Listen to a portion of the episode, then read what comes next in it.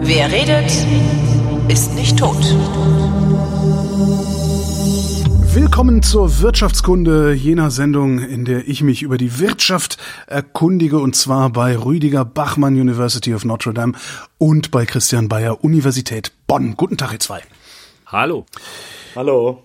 Wir haben ja letzte Sendung schon gesagt, Christian sitzt in der Gaskommission. Äh, vergangene Woche äh, haben wir in der Wochendämmerung auf wochendämmerung.de habe ich eine Stunde mit Christian gequatscht, um mir erklären zu lassen, was die da eigentlich machen, wie sie es machen und was dabei rumgekommen ist. Ähm, zumindest als Vorschlag, was da rausgekommen ist. Aber da hat Christian auch gesagt, dass sie noch weiter sitzen werden, weil noch Dinge zu besprechen sind. Und darum würde ich sagen, fangen wir an mit Neues aus der Gaskommission. Eigentlich hätte ich jetzt noch irgendeine Musik gebraucht dafür. Ding, ding. Okay, ja. Gut, Christian, äh, dann fang doch mal an. Erklär doch mal, was ihr eigentlich gemacht hat, weil keine Sau im Land versteht das. Also ich habe es verstanden, aber dazu musste ich auch eine Stunde mit Christian ein Interview machen. Okay, versuchen wir es diesmal ein bisschen kompakter. Okay. Ähm, ja, also wir haben uns überlegt, als erstes an diesem langen Wochenende in einer Monster, kurz mit für wenig Schlaf unterbrochenen 36-Stunden-Sitzung, ähm, äh, wie wir Haushalt und Firmen entlasten können. Und das Zentralmotiv äh, war, auf das wir uns äh, in der Kommission geeinigt haben, äh, war Versicherung. Nämlich, äh, wie das jemand auf Twitter gesagt hat, ganz treffend, Versicherung gegen ein schwarzes Schwan-Event. Äh, gegen einen schwarzen Schwan-Fall, der eintritt. Ich weiß nicht, wie sagt man Event auf Deutsch? Äh, Jedenfalls. Ereignis. Ereignis, gegen ein schwarzes Schwanereignis. Also gegen irgendetwas, wo wir nie damit gerechnet haben, dass das eintritt, jedenfalls, äh, wenn wir irgendwie äh, unsere Heizung eingebaut haben. Und deshalb ist das zentrale Motiv, die Leute, die mit Gas heizen oder die Gas in der Produktion verbrauchen, ungefähr so zu stellen wie die Leute, die mit anderen Energieträgern ähm, arbeiten. Äh, sprich, wir haben beim Öl so eine Verdopplung des Preises, äh, ungefähr äh, bei den Leuten rauszukommen, bei einer Verdopplung des Preises auch beim Gas, relativ zu dem, ähm, was das Vorkriegsniveau war. Und gleichzeitig ist das auch ungefähr das, in, wo die langfristig die Märkte hindeuten, wo wir uns ähm, nachdem der Krieg hoffentlich bald vorbei ist, dann irgendwann so in der mittleren Frist, wenn genug LNG-Terminals da sind, hinbewegen werden. Und das ist heißt, das heißt beim Gas bei den Endkunden so ungefähr 12 bis 14 Cent äh, die Kilowattstunde. So, gleichzeitig äh, war eine Sache uns ganz wichtig, all diese Versicherungen auch damit die überhaupt funktioniert, muss so gehen, dass sie nirgendwo einen zusätzlichen Anreiz äh, setzt, Gas zu verbrauchen. Das ist natürlich dieses Nirgendwo, ist, wird schwierig in der Praxis ganz zu 100 Prozent einzuhalten und umzusetzen, aber das ist das Leitmotiv. Also nicht so wie bei der Spritpreisbremse, wo nee, der Sprit genau. billiger geworden ist und ich darum einfach schneller gefahren bin, weil ich ja fürs gleiche Geld mehr Benzin verbrauchen konnte. Richtig, okay. richtig. So, das war die, das war, das war das Leitmotiv. Wie kriegt man das am besten hin? Äh, indem man versucht, den Bedarf, den Leute haben äh, beim Heizen, sinnvoll zu messen. Das machen wir, indem wir auf Abschläge, die vor Existenz der Gaspreisbremse von den äh, Energieversorgungsunternehmen festgesetzt wurden, äh, dahinter stehen Mengen, äh, ja, auf die Mengen, die hinter diesen Abschlägen stehen, äh, zurückgreifen. Das ist das eine. Ähm, und äh, dann äh, dementsprechend äh, die Leute entlasten, so wie sie belastet werden durch die höheren äh, Preise. Das ist jedenfalls fürs nächste Jahr der Fall. Aber äh, eben so entlasten, wie sie erwartungsgemäß belastet werden und genau das als fixe Zahlung ausgleichen. Also kriegen die äh, Leute 80 Prozent äh, ihres Vorjahresverbrauches oder des hinter dem Abschlägen steckenden Verbrauches mal der Preisdifferenz ihres Vertrages und unserem, unserem Zielpreis für die 80 Prozent 12 Cent äh, die Kilowattstunde. Und ganz wichtig, ganz wichtig ist, wenn Leute eben noch einen alten Vertrag haben und einen keinen hohen Preis haben, vielleicht sogar noch einen Preis haben, der unter den 12 Cent ist, dann kriegen sie jedenfalls im März nichts. Im Dezember kriegen sie was. Das ist, glaube ich, nicht immer verstanden. Genau, genau. Bei der Abschlagszahlung, da können wir nicht so treffgenau sein, dann, da kriegen die auch was. Das heißt, mit meinen neun Cent, die ich im Moment zahle, habe ich gelitten. Nö, hast nicht gelitten. Also ich zahle 9 Cent, aber ich kriege auch nicht irgendwie noch was, was Staatsknete dazu. Also im, im, im, äh, im Dezember kriegst du was und wenn dein Vertrag auch im nächsten Jahr noch so ist, dann kriegst du nix äh, da. Aber du bist auch, bist auch, es geht ja um Versicherung, ja. Wenn du noch, noch im nächsten Jahr auch zu 9 Cent Gas äh, beziehst, dann ist auch der Schadensfall bei dir nicht eingetreten. Stimmt. Nämlich, dass du im nächsten Jahr hohe Gaskosten zahlst. Es geht ja nur darum, sozusagen den Schadensfall äh, abzuwenden. Und der Schadensfall ist, ich heize mit Gas. Der Schadensfall ist dann besonders groß, wenn ich besonders viel mit Gas heize, weil ich eine schlecht isolierte Wohnung zum Beispiel habe oder eine Oma bin, die irgendwie alleine äh, als letzte Überlebende in ihrem kleinen Häuschen äh, wohnt, ja. Du Kapitalist oder du, du erwähnst die bösen Poolbesitzer in München, äh, keine Ahnung was, äh, überhaupt nicht. Mann, oh Mann, oh Ja, Mann. ja, ja. Der Schadensfall ist bei mir nicht eingetreten, wenn ich weniger als diese 12 Cent bezahle. Ähm, die Prämie für die Versicherung zahle ich aber trotzdem über den Umweg Steuern.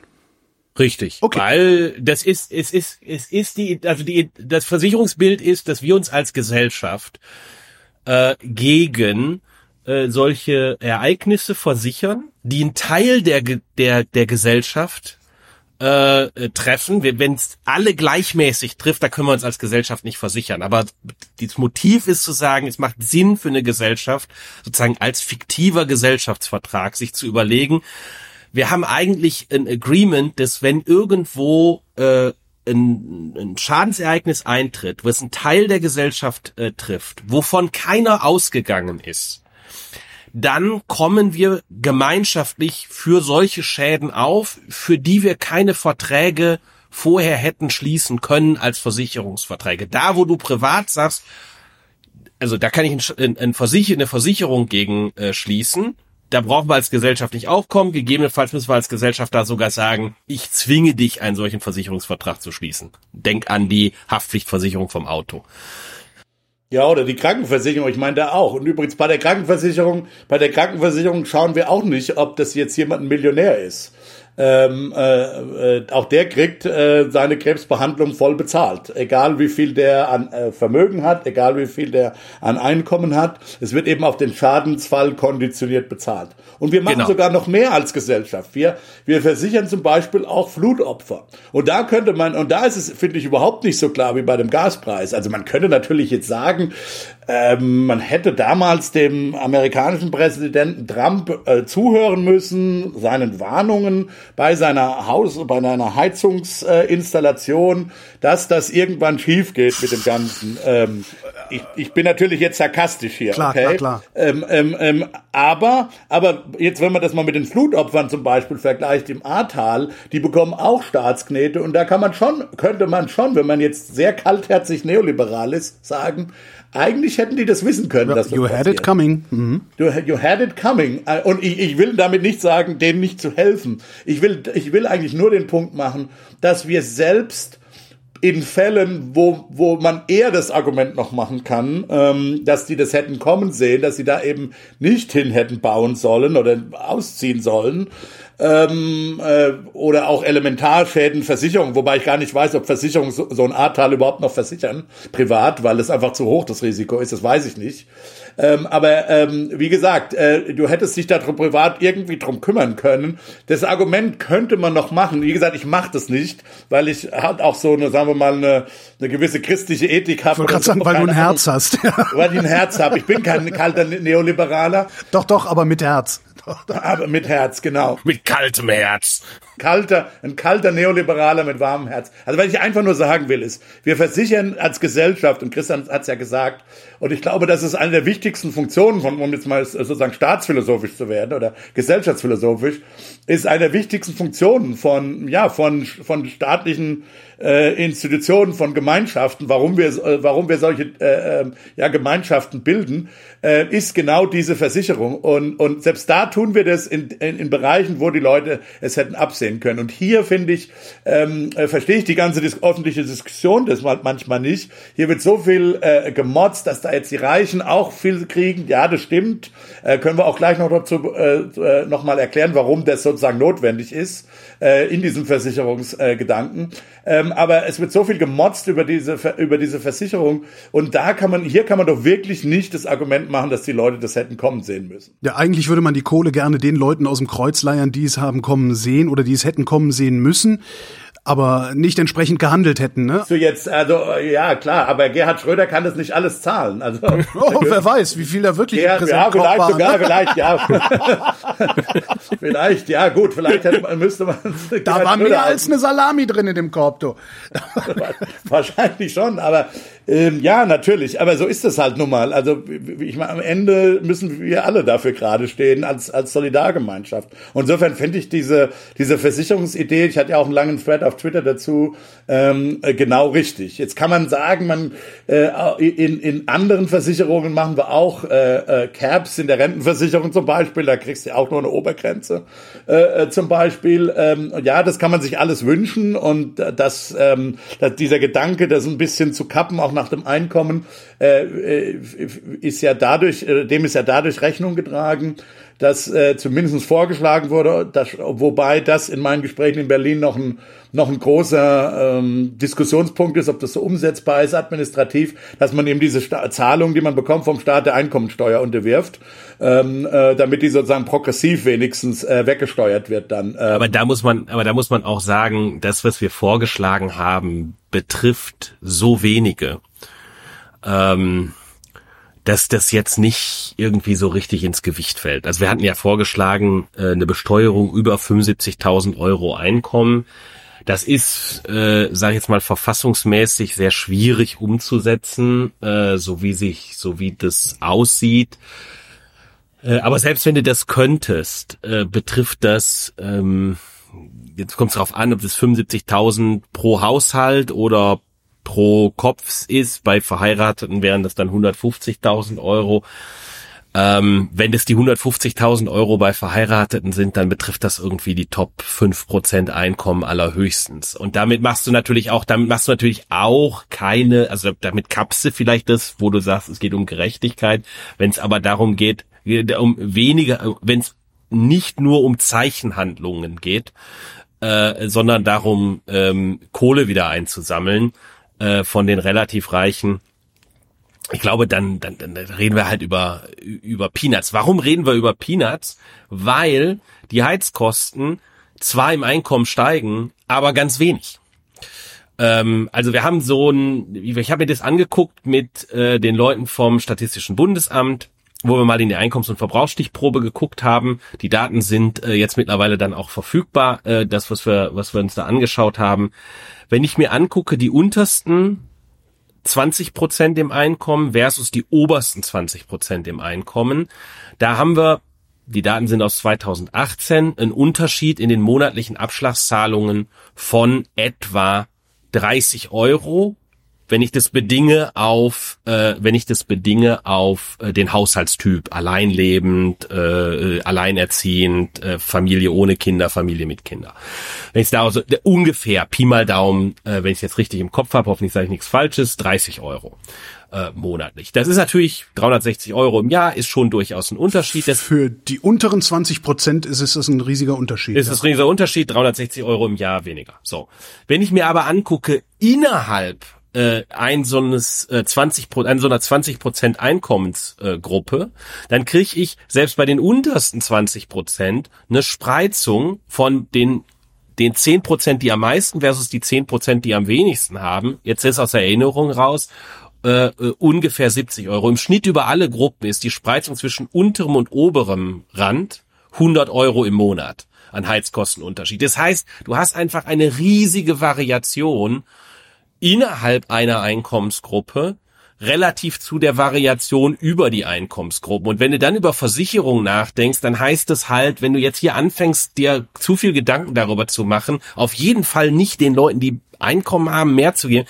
ist die Gefahr, dass du die Leute äh, über Bord wirfst, ähm, die äh, ho hohen Bedarf an Heizkosten haben, äh, die ist einfach relativ groß warum habt ihr in, in, das gefünftelt? Also warum habt ihr euch 20 Prozent angeguckt und nicht 10 Prozent oder 15 Prozent? Oh, das, ist, das ist relativ, relativ einfach. Also erstens, weil du irgendwie Gruppen bilden musst, um zusammenzufassen. Klar, klar. Da, weil sonst hast du viel Streuung da drin. Ähm, das, aber der zentrale Grund ist, die Einkommens- und Verbrauchsstichprobe, die heißt zwar Einkommens- heißt hat auch Einkommen im Namen, aber die fragt Einkommen gar nicht so detailliert ab.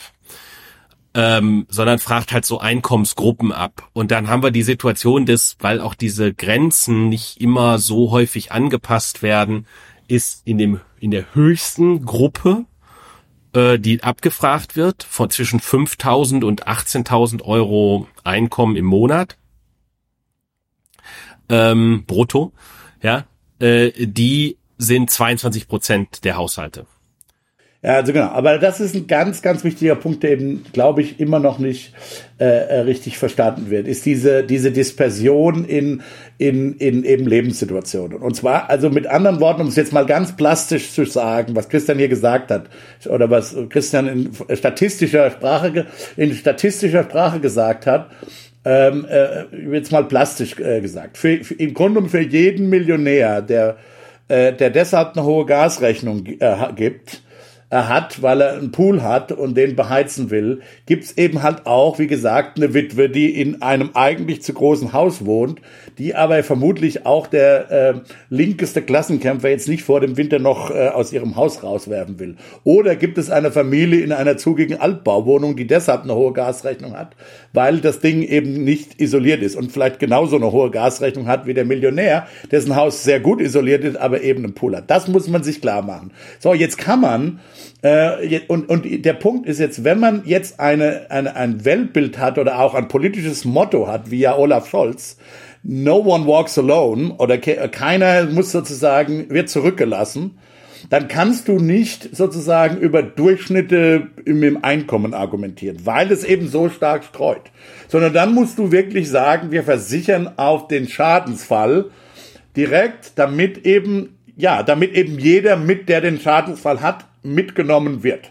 Das heißt, du nimmst leider, kann man jetzt vielleicht von der linken Perspektive sagen, auch den Poolbesitzer mit, ja, aber nochmal, für jeden dieser Poolbesitzer gibt's eben diese Witwe oder gibt's eben diese, diese, diese Familie, die in einer zugigen Wohnung sitzt. Das heißt, ich schlucke die Kröte des Poolbesitzers, damit die Oma nicht unter die Räder kommt. Richtig. Ge genau das ist, das ist die Idee, worum es geht. Und, und das kriegst du auch mit den Informationen, die jedenfalls die Energieversorger, die das ja zunächst mal abwickeln müssen, beziehungsweise die Finanzämter äh, haben, nur so hin. Mit der Ausnahme, wie gesagt, dass du das über die Einkommensteuer kannst du das ein bisschen, dann zahlt der Millionär eben eine deutlich höhere Einkommensteuer, also die vierköpfige Familie und die Witwe. Äh, insofern kannst du es ein bisschen einfangen. Aber Christian hat ja schon erzählt, dass das. Äh, das ist schwierig. Das ist, das ist ganz schwierig. Aber du kannst, du kannst theoretisch ein bisschen einfangen, aber am Ende des Tages kannst du das äh, kannst du mehr nicht machen. Natürlich, wenn du, wenn du den gläsernen Bürger hättest, über den du alles weißt, ja, wo du genau weißt, wie viele Personen da hinterm Gas an, oder welche Energieträger der hat äh, zum Heizen, welche, wie viele Personen dahinter sitzen, was das Einkommen ist, könntest du diese Versicherung natürlich so designen, äh, dass, äh, dass es äh, ab einem gewissen Einkommen gekappt wird und so weiter. Das ist sehr utopisch. Also das, das, so, das ist so utopisch, da brauchen wir ja nicht mehr drüber reden. Also ich erinnere an die neue Grundsteuer, die hier erfasst werden soll. Theoretisch könntest du das machen. Also, ja, theoretisch. ja. Also wie gesagt, die Frage ist, wollen wir das aus Datenschutzgründen nicht? Äh, also wie gesagt, it's going forward sozusagen. Jetzt können wir das nicht machen, das geht jetzt nicht, ist schon klar. Aber die Frage ist, äh, es ist schon eine grundsätzliche Debatte, die man vielleicht auch mal führen können, wir auch wir auch mal führen in einer anderen Sendung. Ähm, wie viel sozusagen Staatshandlungsfähigkeit soll man aufgeben für ja Datenschutz? Also das ist das ist immer wieder im Grunde genommen eine ähm, eine, ein, ein Trade-off sozusagen, auch ja, ein staatsphilosophischer, gesellschaftsphilosophischer Trade-off, ähm, ähm, wo man sich schon mal Gedanken machen muss, denke ich, vor allen Dingen, wenn wir, wenn wir jetzt glauben, dass wir in eine Zeit der Krisen kommen, der hohen Volatilität, der hohen Schocks mhm. und die nächste Krise sozusagen ist die, vor der Krise ist nach der Krise im Grunde. Wenn das wirklich unsere Zeit ist und wir deshalb glauben, dass wir eine höhere eine Krise jetzt 90 Minuten brauchen, dauern würde. Hm? Wenn jetzt nur eine Krise mal 90 Minuten dauern würde. Ach so, ja, genau. Ja. Das ist auch wieder so ein Insider, den ich nicht kapiert habe. Nein, er wollte jetzt einfach einen Karlauer noch raus. Ach so. Ein Fußball, Fußball-Karlauer, genau. Ah, oh, ähm, oh, ah, oh. Und eine Krise, Krise, ist rund nach oder wie? Der, nach der ist die Krise rund genau. oder eckig oder was ist die Krise? Okay, okay. das, das reicht's aber. Ähm, okay. Ähm, Nee, gut. Also was ich sagen wollte ist, wenn wir jetzt tatsächlich glauben, dass wir in so, eine, in so ein Zeitalter erhöhter Krisen äh, kommen, Krisenhäufigkeit kommen, wenn wir zweitens glauben, dass wir eine höhere Staatskapazität brauchen, um damit umzugehen, dann muss man vielleicht auch mal drüber nachdenken, den Datenschutz äh, neu zu justieren, äh, was das angeht. Das sozusagen als Nebenbemerkung. Genau, aber jetzt habe ich immer noch nicht erklärt, wie habe ich jetzt erklärt, wie das wie das genau geht mit der mit der Gas. Ja, jetzt erklär mal. Ja, ich genau. glaube schon. Also ja, für jeden Haushalt wird ausgerechnet, wie viel, für jeden Gasanschluss wird ausgerechnet, wie viel Gas hat der Haushalt, hat der Gasanschluss im letzten Jahr verbraucht oder das wird abgeschätzt, wie viel er verbrauchen würde, basierend auf der, auf der Abschlagszahlung und dann 80 Prozent davon mal der Preisdifferenz zwischen Vertrag. Das kriege ich einfach ausgezahlt jeden Monat äh, ab März äh, anteilsmäßig ein Zwölftel halt äh, des Jahresbetrages. Das heißt, ich kriege einfach äh, eine fixe Summe abgezogen von meiner Gasrechnung jeden Monat. Die ist nicht für jeden gleich. Äh, die hängt eben von zwei Parametern ab. Wie hoch ist der Gaspreis in meinem, in meinem Vertrag und wie viel habe ich ähm, als Schätzung für meinen Gasverbrauch hinter der Abschlagszahlung äh, aus dem September diesen Jahres. Die, von den beiden Sachen hängt's ab, aber es ist einfach eine fixe Summe unabhängig vom tatsächlichen Verbrauch. Das ist ganz, ganz, ganz wichtig. War auch, war auch das Erste, was ich gedacht habe. Ey, ist ja geil. Dann, dann jubel ich jetzt meinen Abschlag hoch und krieg dann Kohle raus. Kann nee, ist September. Ja, ja genau. Außer du, kann, außer du ja. kannst Zeitreisen. Ja, ihr habt ihr habt's einfach ein paar Tage zu spät bekannt gegeben. Ja, ja. Das, wer uns, dass uns das nicht aufgefallen ist. Hast du nicht mit gerechnet, ne? Nee, nee. Diese, nee, diese nee. dummen Ökonomen, was wissen die denn schon von der Praxis? genau. ja, ja. Also, das ist die, das ist das, das ist die Idee. Es gibt so noch so ein paar Baustellen, äh, wo du gerade gesagt hast, wir haben uns ja noch weiter zusammengesetzt und da sind wir auch noch dran und haben auch noch nicht eine hundertprozentige Lösung für alle Sachen gefunden. Ist ja auch schwierig. Ähm, in, äh, in, so, in so knapper Zeit. Also insbesondere beschäftigen wir uns gerade noch mit der Frage von, ähm, kann ich dieses System, was wir da vorgeschlagen haben, kann ich das ausbeuten und, und bespielen sozusagen. So, jetzt habe ich folgendes, habe ich dir, habe ich folgendes Beispiel, äh, um es einfach zu machen. Du hast jetzt deine Wohnung und äh, du planst äh, im Sommer nächsten Jahres, äh, bist du, gehörst du zu den Glücklichen, die äh, eine Wärmepumpe ergattert haben und äh, schaffst auch irgendwie noch dein Haus so zu dämmen, dass sich das lohnt, die Wärmepumpe einzubauen. Du baust also eine Wärmepumpe im Sommer nächsten Jahres ein. So, äh, sprich, dein Gasverbrauch äh, geht auf null. Ja, und jetzt ist die Frage, ähm, was passiert denn jetzt mit deiner mit deiner Zahlung, die du bekommst? Also was wir wollen ist, dass du äh, eigentlich weiterhin dann diese diese fixe Summe, die für dich ausgerechnet wurde, dass du die bekommst. Wir zahlen ja aus 80 Prozent der Differenz von dem Preis, den du im Vertrag hast, minus 12 Cent, ja, mal der Menge, die hinter dem Abschlag steht. Jetzt ist das Problem, dass aber der Preis, der in meinem Vertrag ist, der ist ja nicht festgelegt grundsätzlich. Jetzt könnte ich ja auf die Idee kommen, ja, äh, der, der, der, der, ich, ich bin jetzt mal ausnahmsweise der, der die, die Wärmepumpe einbaut und äh, ich bring dich dazu, Holger, ähm, noch schnell ein kleines Energieversorgungsunternehmen zu gründen. Ja, und dieses Energieversorgungsunternehmen beliefert mich mit Gas, niemand anderen, äh, und legt als Arbeitspreis eine Million Euro pro Kilowattstunde fest.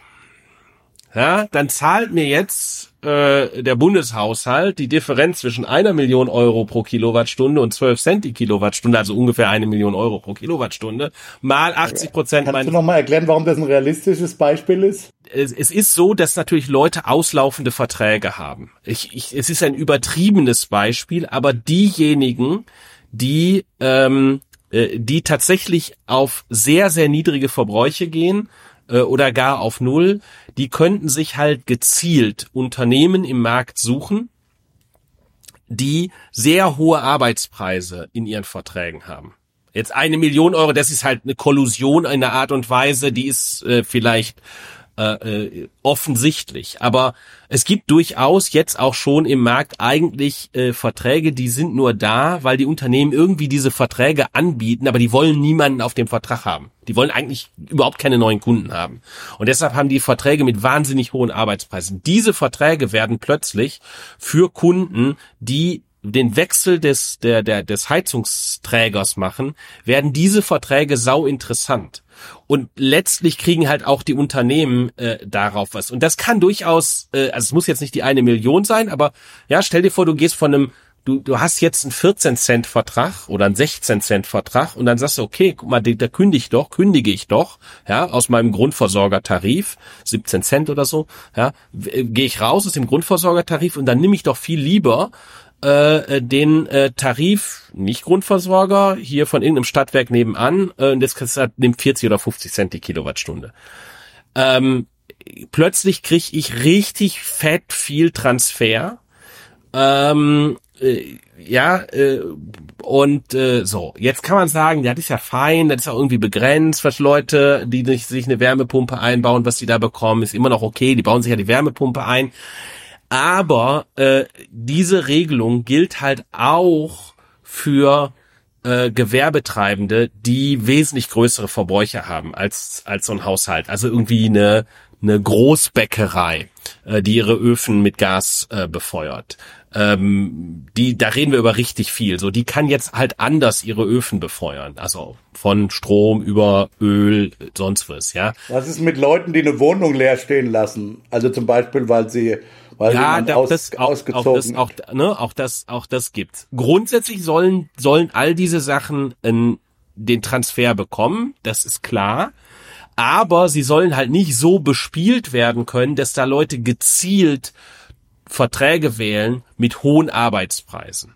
Aber kann man da nicht einfach einen, einen gesetzlichen Höchstarbeitspreis festlegen? Oder eine gesetzliche, eine gesetzliche Mindestlaufzeit eines neuen Vertrages, der innerhalb dieses Zeitraums abgeschlossen wird.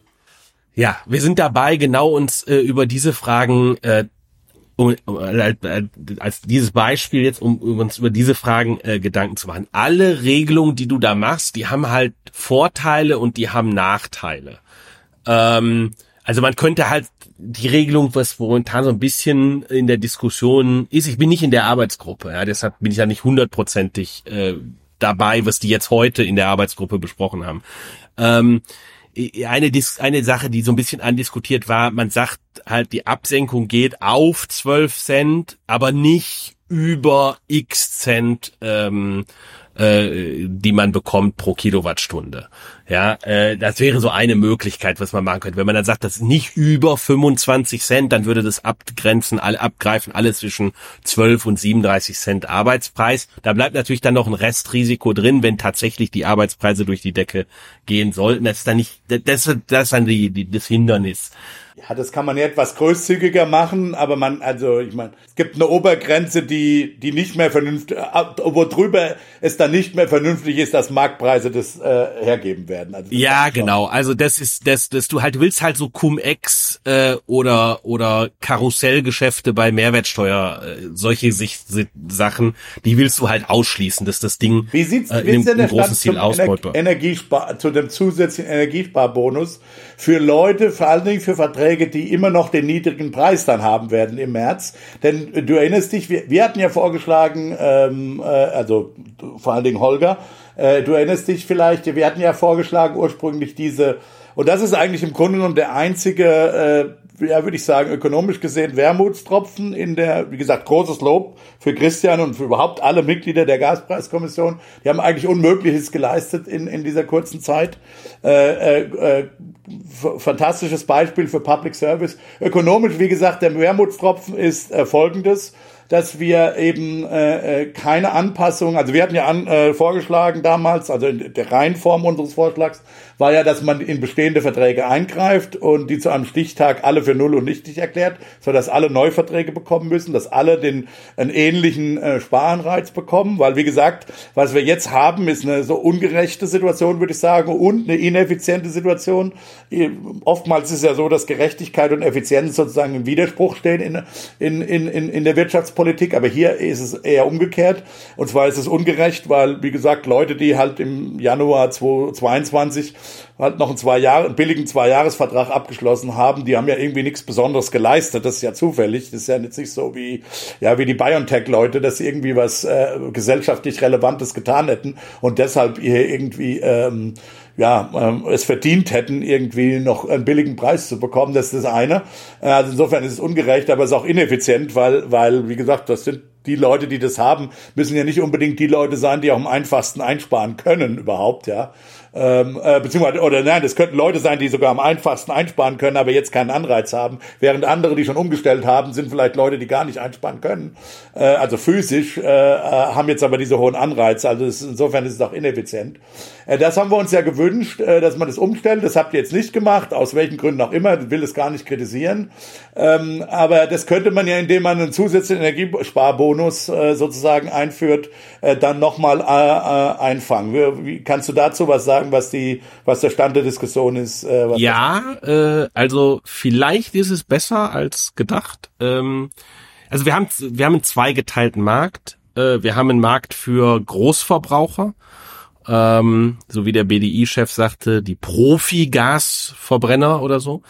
Ähm, Moment, gilt das dann auch, also wenn ich, während ich einen Podcast produziere, mit Gas heize, gehöre ich dann da auch dazu? nee, ja, ja, nee, ja, hängt, hängt, von, hängt von der Menge, hängt von der Menge. Okay, wenn ich also während ich einen Podcast Richtig, produziere, viel mit Gas Richtig viel. Du musst da schwitzen wie Sau.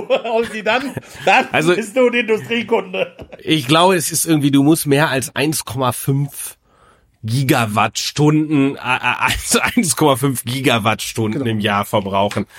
ist ein Profi. Das wird Dann teuer. bist du Profi, ja. So, äh, bisschen viel. Also wir haben so einen zweigeteilten Markt äh, in einem gewissen Sinne da drin. Äh, wir haben diese ähm, die die Leute, die eine bestimmte Form von Anschluss haben, der anders gemessen wird, auch der laufend gemessen wird äh, und irgendwie laufend auch abgelesen automatisch äh, mit großen Durchsatzmengen und dann haben wir äh, äh Konsumenten, die ein sogenanntes Standardlastprofil haben. Da wird halt äh, der Jahresverbrauch festgestellt und der wird nach äh, Erfahrungswerten auf Monate verteilt. Ähm, ja, hat jeder schon mal gesehen, wenn er irgendwie umgezogen ist, äh, äh, unterjährig, äh, kriegst du nach Heizmonaten irgendwie eine Abrechnung der der Heizkosten. So, so im Grunde genommen ist das das. So, die die haben wir und ähm, diese Standardlastprofil sind halt alle klein, aber die machen zusammen schon äh, insgesamt genauso viel Gasverbrauch aus wie äh, die Großkunden ohne Kraftwerke. Also sind in, in der Gesamtmenge sind die gleich groß, äh, aber wir reden halt bei den äh, Großkunden ohne Kraftwerke um über etwa 20.000 Verträge. Und wir reden bei den anderen über etwas weniger als 20 Millionen Haushalte, äh, aber so ungefähr über 20 Millionen Verträge. Und äh, die Energieversorgungsunternehmen haben relativ klar gesagt, also diese 20 Millionen Verträge, die kriegen sie zwischen hier und März nicht wirklich sinnvoll angefasst. Also eine Abänderung der Verträge ist aufgrund äh, der Vorlaufzeit ähm, ausgeschlossen. Hinzu kommt, dass ähm, muss man das glauben? schwierig, schwierig. Wir haben da, also das, das, das ist eine, ein Konstruktionsproblem der der Gas. Die haben da Herrschaftswissen schon klar. Die haben, die haben Herrschaftswissen da, Wissen da drin. Das können wir halt nicht anders. Anders als als an der Stelle ist einfach so hinzunehmen, äh, glauben oder nicht. Ähm, ja, kann man da nicht. Nee, keine Kritik, aber es ist ja also das ist das sollte man zwischen. Auf der anderen Seite kann ich mir vorstellen, ähm, gegeben die Zahl der Verträge, sie haben es schon irgendwie plausibilisiert. Die haben gesagt, damit eine Vertragsänderung wirksam ist, brauchst du je nachdem, je nach Konstruktion, musst du äh, Papierbriefe verschicken, auf jeden Fall. Und dann musst du gegebenenfalls auf eine Antwort, die kann per Papier kommen oder äh, per E-Mail, ähm, äh, musst du warten und äh, du musst den Leuten auch hinreichend viel Zeit geben, darauf zu, zu, zu warten. Und zwei Drittel ihrer Kundenkontakte sind äh, nicht in äh, digitaler Form. Hey, dieses Land ist ganz weit vorne. Ähm, und äh, ja, wär, wär, wären wir bloß, wären wir bloß Litauen oder Estland. Aber das ist ja auch eine Frage des Gesetzgebers. Der Gesetzgeber kann ja sowas in ja, so, reinschreiben. So, das hat ähm, ja auch bei dem, das hat ja bei den, das hat ja bei dem Buchen der der Impfungen äh, ja, das ja auch ganz reibungslos geklappt. Ja, ja, okay. Also äh, ja, also sozusagen die die Probleme, die sehe ich und die sind schon plausibel, wenn man jetzt von Implementation des Gesetzes bis zu, da passiert irgendwas. Also, dass da was in der kurzen Frist geht, ich glaube denen, dass an der Stelle äh, ganz kurzfristig ist das schwierig. Die müssten ganz viele Verträge anfassen. Aber, aber, aber, Ähm, vielleicht kriegen wir was bei den Profikunden hin in die Richtung. Da waren wir heute, äh, da waren wir heute dabei, ähm, ein bisschen äh, zu diskutieren in der Gruppe ähm, zwischen äh, Energieversorgungsunternehmen und ähm, äh, und Industrie und da war ich auch dabei, um zu schauen, kann man da irgendwas machen. Es ist ökonomisch übrigens ganz spannend, äh, was das Problem ist, äh, auch bei den großen. Äh, es ist halt ein Lemons-Markt. Ein was? Ja, das ist ein, ein Markt für Zitronen. Ein Markt für Zitronen. Ein, ein Markt für Zitronen. Es geht darum, dass es äh, eine Seite gibt, eine Marktseite gibt, die private Informationen hat. Und weil es diese Seite mit privaten Informationen gibt, bricht der Markt zusammen. Ja, übrigens ein klassisches Argument zum Beispiel für eine staatliche verpflichtende Krankenversicherung. Ja, was ist hier das, was ist hier das Problem? Also wir haben halt äh, Verträge bei der Industrie, die sehen so aus. Es gibt ähm, eine Mindestabnahmemenge und es gibt eine Höchstabnahmemenge. Und das Industrieunternehmen entscheidet, wo es äh, äh, halt abnimmt, wie viel es abnimmt äh, zwischen der Mindest- und der Höchstabnahmemenge. Und ähm, Jetzt ist das Problem, diese Verträge sind, äh, so sie existieren, sind die in der Regel alt und haben zum Teil sehr, sehr günstige Arbeitspreiskonditionen, weil sie alt sind und die werden dann aber auch über drei oder fünf Jahre geschlossen. Und äh, wenn jetzt dann so ein Vertrag noch aus dem, aus dem letzten Jahr, Anfang letzten Jahres ist und dann noch weitere drei Jahre läuft, dann reden wir über über hier substanzielles, auch was den, den Gasverbrauch angeht, auf dem Vertrag jedenfalls. Und dann, dann sind da so Verträge, wo vielleicht der Arbeitspreis, der Industriearbeitspreis ist immer ohne Leitung, ohne Steuern etc. Das ist ein bisschen schwierig zu vergleichen, muss man so fünf Cent etwa draufschlagen, damit man äh, auf einen Kundenpreis käme, äh, so einen Endkundenpreis äh, käme, so für Haushalte äh, die haben dann so Preise wie zwei oder drei Cent pro Kilowattstunde. Der Witz hier jetzt ist es, dass wenn du, wenn du so einen Vertrag hast, willst du natürlich immer die Höchstmenge abfragen, weil du weiterverkaufen kannst teuer. Also, das, na, das halt, halt, halt, nee, das ist nicht der Witz. Dann wäre es unproblematisch. Dann hätten wir überhaupt kein Problem. Okay. Die Verträge sind so, dass du typisch, dass du nicht weiterverkaufen darfst. Ach so. Okay. Und auch physisch, physisch kannst du als äh, äh, äh, Industrieunternehmen kannst du nicht selber hingehen und vernünftig weiterverkaufen. Du müsstest ja dann eine Pipeline von deinem Anschluss bauen, woanders hin. Ja, sondern technisch ist es einfach so, weiterverkaufen auf solchen Verträgen heißt, ähm, ich nehme nicht ab. Ja, ich nehme nicht ab und dann äh, verpflichte ich damit im Zweifelsfall das Energieversorgungsunternehmen halt weiter zu verkaufen. Wir haben bestimmte Verträge in dem Markt, die sind fixe ab Abnahmen. Da haben wir auch eine Gesetzesnovelle zu. Ja, die sagt, äh, wenn der Vertrag so ist, dass du eine fixe Abnahme hast, irgendwie, weiß ich nicht, 10 Megawattstunden am Tag und du nimmst jetzt nur 8 Megawattstunden ab, dann muss das Energieversorgungsunternehmen, äh, also du musst sowieso immer für 10 Megawattstunden bezahlen zu dem Preis, der in deinem Vertrag steht.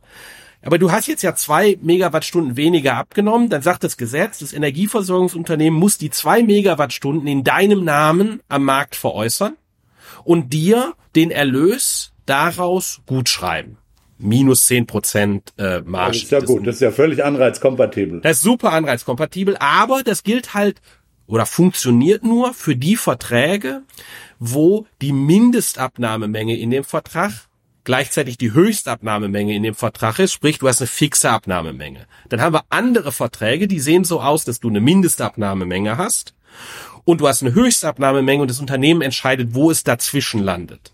Und da kriegen wir jetzt das asymmetrische Informationsproblem, weil nur das Unter Industrieunternehmen weiß, wie viel Gas es zu dem Preis, weiß vorher, äh, wie viel Gas es zu dem Preis, der im Vertrag steht, abnehmt, nehmen würde. Ja?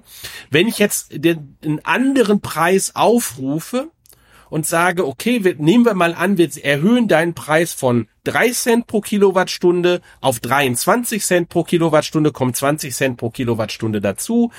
Ja, ähm, wie viel müsste ich dir geben, damit du bereit bist, auf den anderen Vertrag zu wechseln? Da hat das Unternehmen natürlich äh, den Anreiz zu sagen, naja, äh, die Höchstmenge, die ich abnehmen kann, kann. mal den 20 Cent. Klar. So, das ist jetzt nicht glaubwürdig vielleicht. Jetzt könnte das, das Energieversorgungsunternehmen sich überlegen, nee, nee, nee, die machen, die nehmen auch, die akzeptieren das auch, wenn ich denen sage, komm, ich biete dir an, auf den Vertrag zu wechseln und gib dir dafür eine Million Euro. So. Jetzt überlegt es das Unternehmen, macht es das, macht es das nicht. Das Problem ist, es werden die Unternehmen wechseln auf den teureren Vertrag, die recht wenig Gas vorhaben, nachzufragen zu dem niedrigen Preis. Und das ist ihre private Information. Und jetzt passiert der, der jetzt passiert das Problematische, das Energieversorgungsunternehmen weiß das. Also überlegt es sich, nee, das sind ja nur die, die wenig nachfragen, denen muss ich eigentlich weniger zahlen, also bietet es weniger. Es kann auch gar nicht so viel bieten, weil sonst überbezahlt es dafür, wie viel Gasreduktion es bekommt. So geht es immer weiter und der Markt bricht zusammen, weil äh, die Kommunikation halt zwischen dem Energieversorgungsunternehmen und den, den Nachfragern unglaubwürdig ist. Ja, die, die Nachfrager haben immer den Anreiz zu sagen, ich werde ganz viel nachfragen. Das ist nicht glaubwürdig, die Information wird nicht, äh, wird nicht offenbart. Ähm, und und äh, ist dieser Handel, der möglich wäre im Schnitt zwischen den beiden, äh, findet nicht statt. Äh, dieser gewinnhafte Handel wegen der des der, der privaten Informationen, die das in, in Industrieunternehmen hat und wo es sich nicht äh, glaubwürdig festlegen kann, äh, äh, die zu offenbaren, äh, diese diese private Information. Das, das war eben was die Energieversorger auch sagen und die Industrieunternehmen auch sagen, ist, wir kriegen diese Verträge nicht aufgelöst. Also im Sinne von, wir kriegen das nicht nachverhandelt. Und es ist dann, dann erzählen die dir viele Geschichten, aber sozusagen aus ökonomischer Sicht ist es immer dieses, dieses äh, Problem, es ist die, die Information ist nicht glaubwürdig zu bekommen zwischen dem Letztverbraucher und dem Energieversorgungsunternehmen darüber, wie hoch denn die Nachfrage wäre, wenn der Vertrag äh, weiter bestehen würde. Und das ist ein recht kompliziertes Problem, das aufzulösen, insbesondere bis Montag nächste Woche.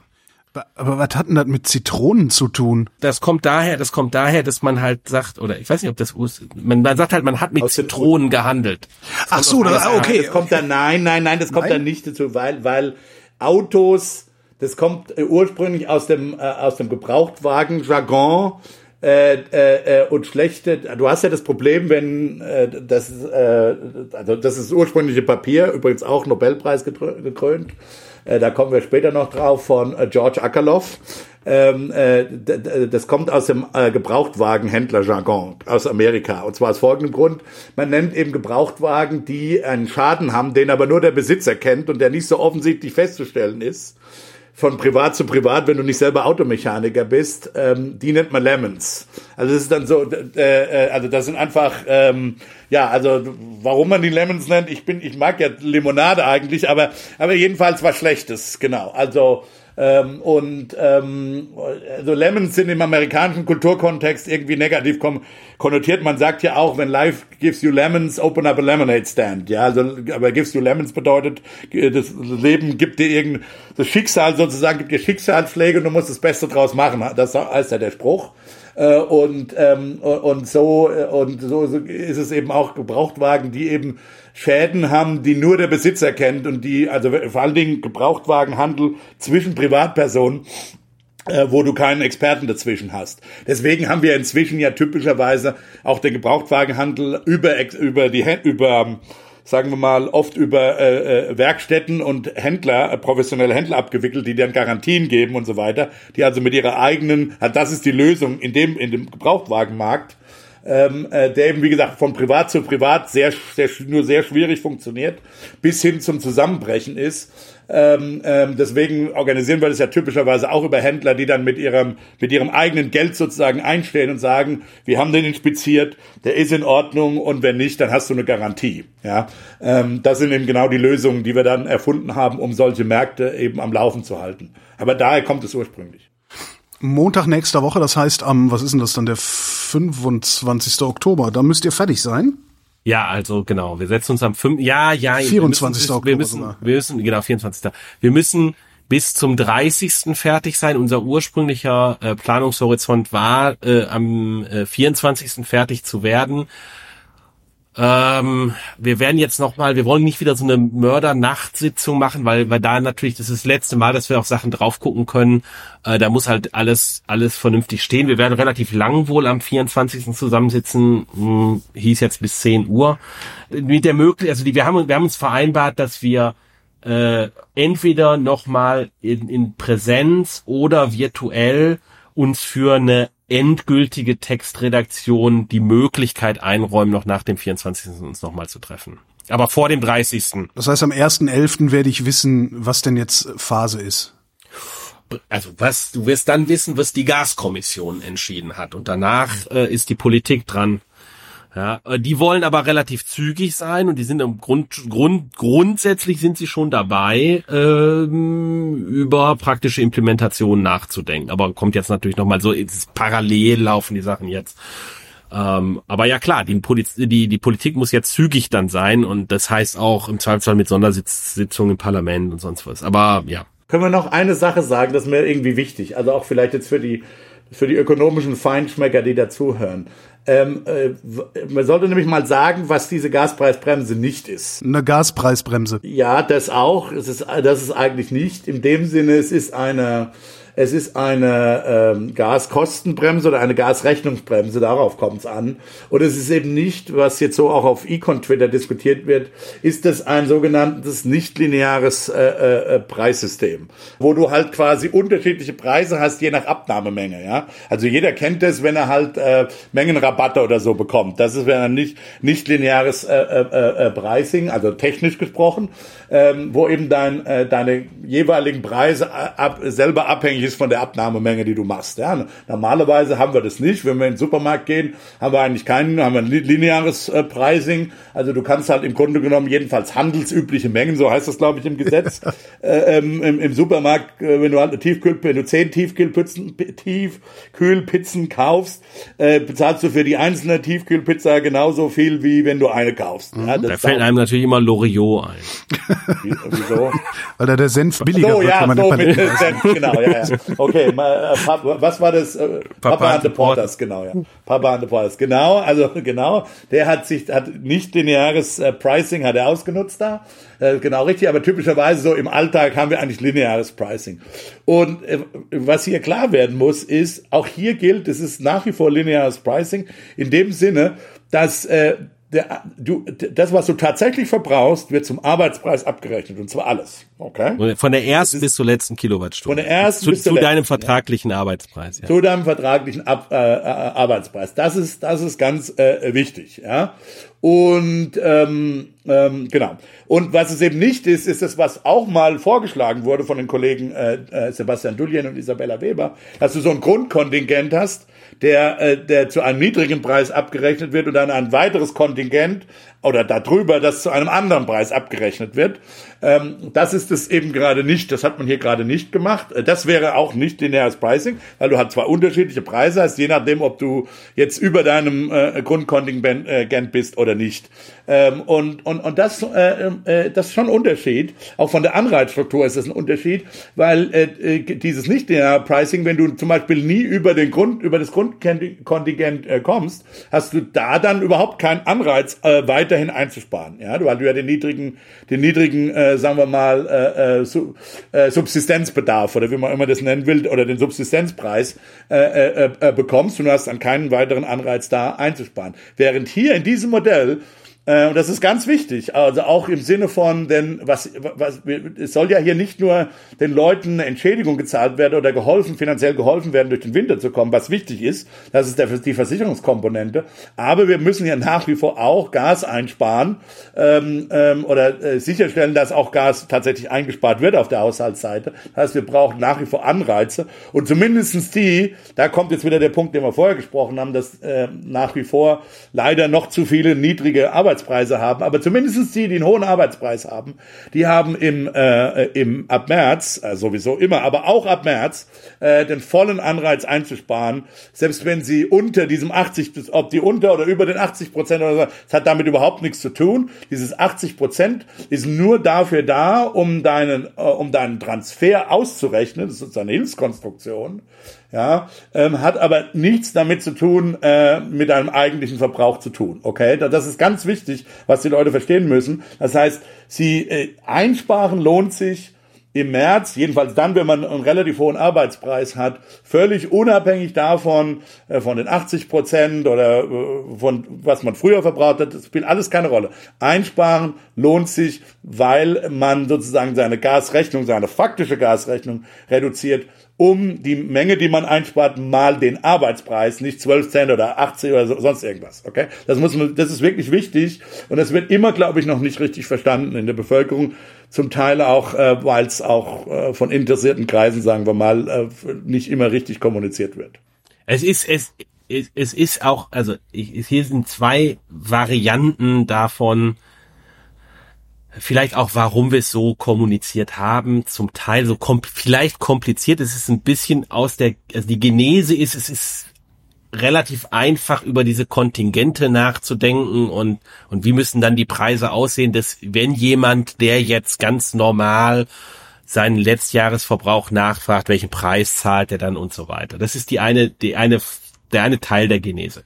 Das andere ist für all die Haushalte, privaten Haushalte, die ähm, keine Änderung ihrer Heizungstechnologie machen und auch keine größeren Sanierungen am Haus durchführen, da ist es so, dass mehr als 20 Prozent Gas einzusparen bei der gleichen Witterungslage wie, wie letztes Jahr ist schwierig, ist echt schwierig, weil dann wird halt für die meisten schon sehr unangenehm kühl, sind irgendwie mehr als zweieinhalb Grad weniger in der Wohnung haben als normal. Das sind das schon, das schon, schon, deshalb sind diese 80, das ist so ein bisschen die Genese dieser 80 Prozent. Aber, und deshalb wichtig, was Rüdiger gesagt hat, dadurch, dass wir, in, in, also oberhalb der 80 Prozent, es gibt keinen Unterschied zwischen einem zweistufigen Tarif und äh, ähm, dem, dem Tarif, den wir gewählt haben als Gaskommission. Aber darunter gibt es also dem nichtlinearen und dem linearen. Dem nichtlinearen und dem linearen Tarif. Ja.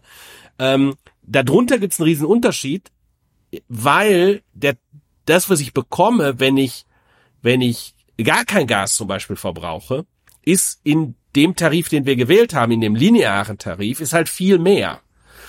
Und das ist wichtig, um auch Technologieoffenheit zu haben äh, in dem Ganzen für die Leute, die nächstes Jahr sagen, nächstes Jahr sehe ich jetzt zu, noch äh, eine Wärmepumpe einzubauen, zum Beispiel, ja, oder äh, über den, den Sommer äh, baue ich mir halt äh, für die Übergangszeit, dann komme ich vielleicht unter, wenn ich ein bisschen kälter in der Wohnung habe, unter die 80 Prozent, baue ich mir über den Sommer Inverter Klimaanlagen in, ins Haus ein, die ich, äh, wo ich in den Übergangszeiten äh, damit äh, die Räume äh, halbwegs temperieren kann. Das sind auch Wärmepumpen, ja. Äh, also solche Maßnahmen, die ich noch durchführen kann, die sind halt, werden halt voll belohnt, ja. Die Witwe im großen Haus, die kann jetzt echt, die war früher vielleicht, hat die gesagt, na, mache ich halt im ganzen Haus, das einigermaßen warm ist. Die kann jetzt vielleicht, die, die legt vielleicht jetzt ein ganzes Stockwerk, je nachdem, wie sie es machen kann, kann die jetzt äh, kälter lassen, kann die sozusagen an die Grenze fahren, dass es physisch ist. Natürlich, man muss natürlich eine bestimmte Wärme haben, dass es auch physisch an der Bausubstanz keine Schäden gibt. Aber mit einem gescheiten Energieberater, und das kommt, das wird noch wichtig sein, dass die Leute wirklich sich auch beraten lassen, äh, kann man vielleicht für die eine Lösung finden. Ja, also die soll ja gerade nicht aus ihrem Haus müssen. Kann die sagen, okay, ich bleibe jetzt nur im ersten Stock über den Winter oder so, und der zweite Stock wird halt äh, so kalt gelassen, dass es gerade keine physischen Schäden gibt. Und dann kann es durchaus sein, dass sie weit über die 20 Prozent kommt, ja. Genau, genau. Dafür ist es halt wichtig, dass das so ist. Diese interessierten Kreise, die ihr da eben genannt habt, was sind denn eigentlich deren Interessen? Weil das, was, was ihr euch da ausgedacht habt in der Kommission, in meinen Ohren klingt das jetzt alles gar nicht so doof. Ist es auch nicht. Ähm, ja, da, sag mal so, ich glaube, politisch, politisch sind diejenigen, die von Anfang an äh, von links äh, auf den Preisdeckel gesetzt haben oder Preisbremse, Preisdeckel, äh, ist das, äh, würde ich mal sagen, es hört sich jetzt fast nach, wenn man es jetzt böswillig sagt, kann man natürlich sagen, es ist eine Verschwörungstheorie von. Es ist eine Arbeitshypothese, Rüdiger. Es ist eine Arbeitshypothese, eine Verschwörungsarbeitshypothese, sagen wir mal so. Ähm, äh, ich glaube, dass es politisch durchaus ein Interesse gibt von links, ähm, ohnehin, äh, weil man eben Marktergebnissen und dem Preismechanismus grundsätzlich misstraut, äh, hier äh, eingre äh, gerne eingreifen zu wollen. Und das ist, äh, das wäre ein Testrun gewesen. Man mag ja auch Mietenpreis, Mietpreisdeckel und Mietpreisbremsen und alle möglichen Eingriffe ins Preissystem. Und äh, da kann man jetzt sagen, na ja, also da haben wir es jetzt gemacht äh, beim Gas äh, bei anderen Krisen und bei anderen Problemen machen wir das jetzt auch. Guck mal, es hat ja funktioniert.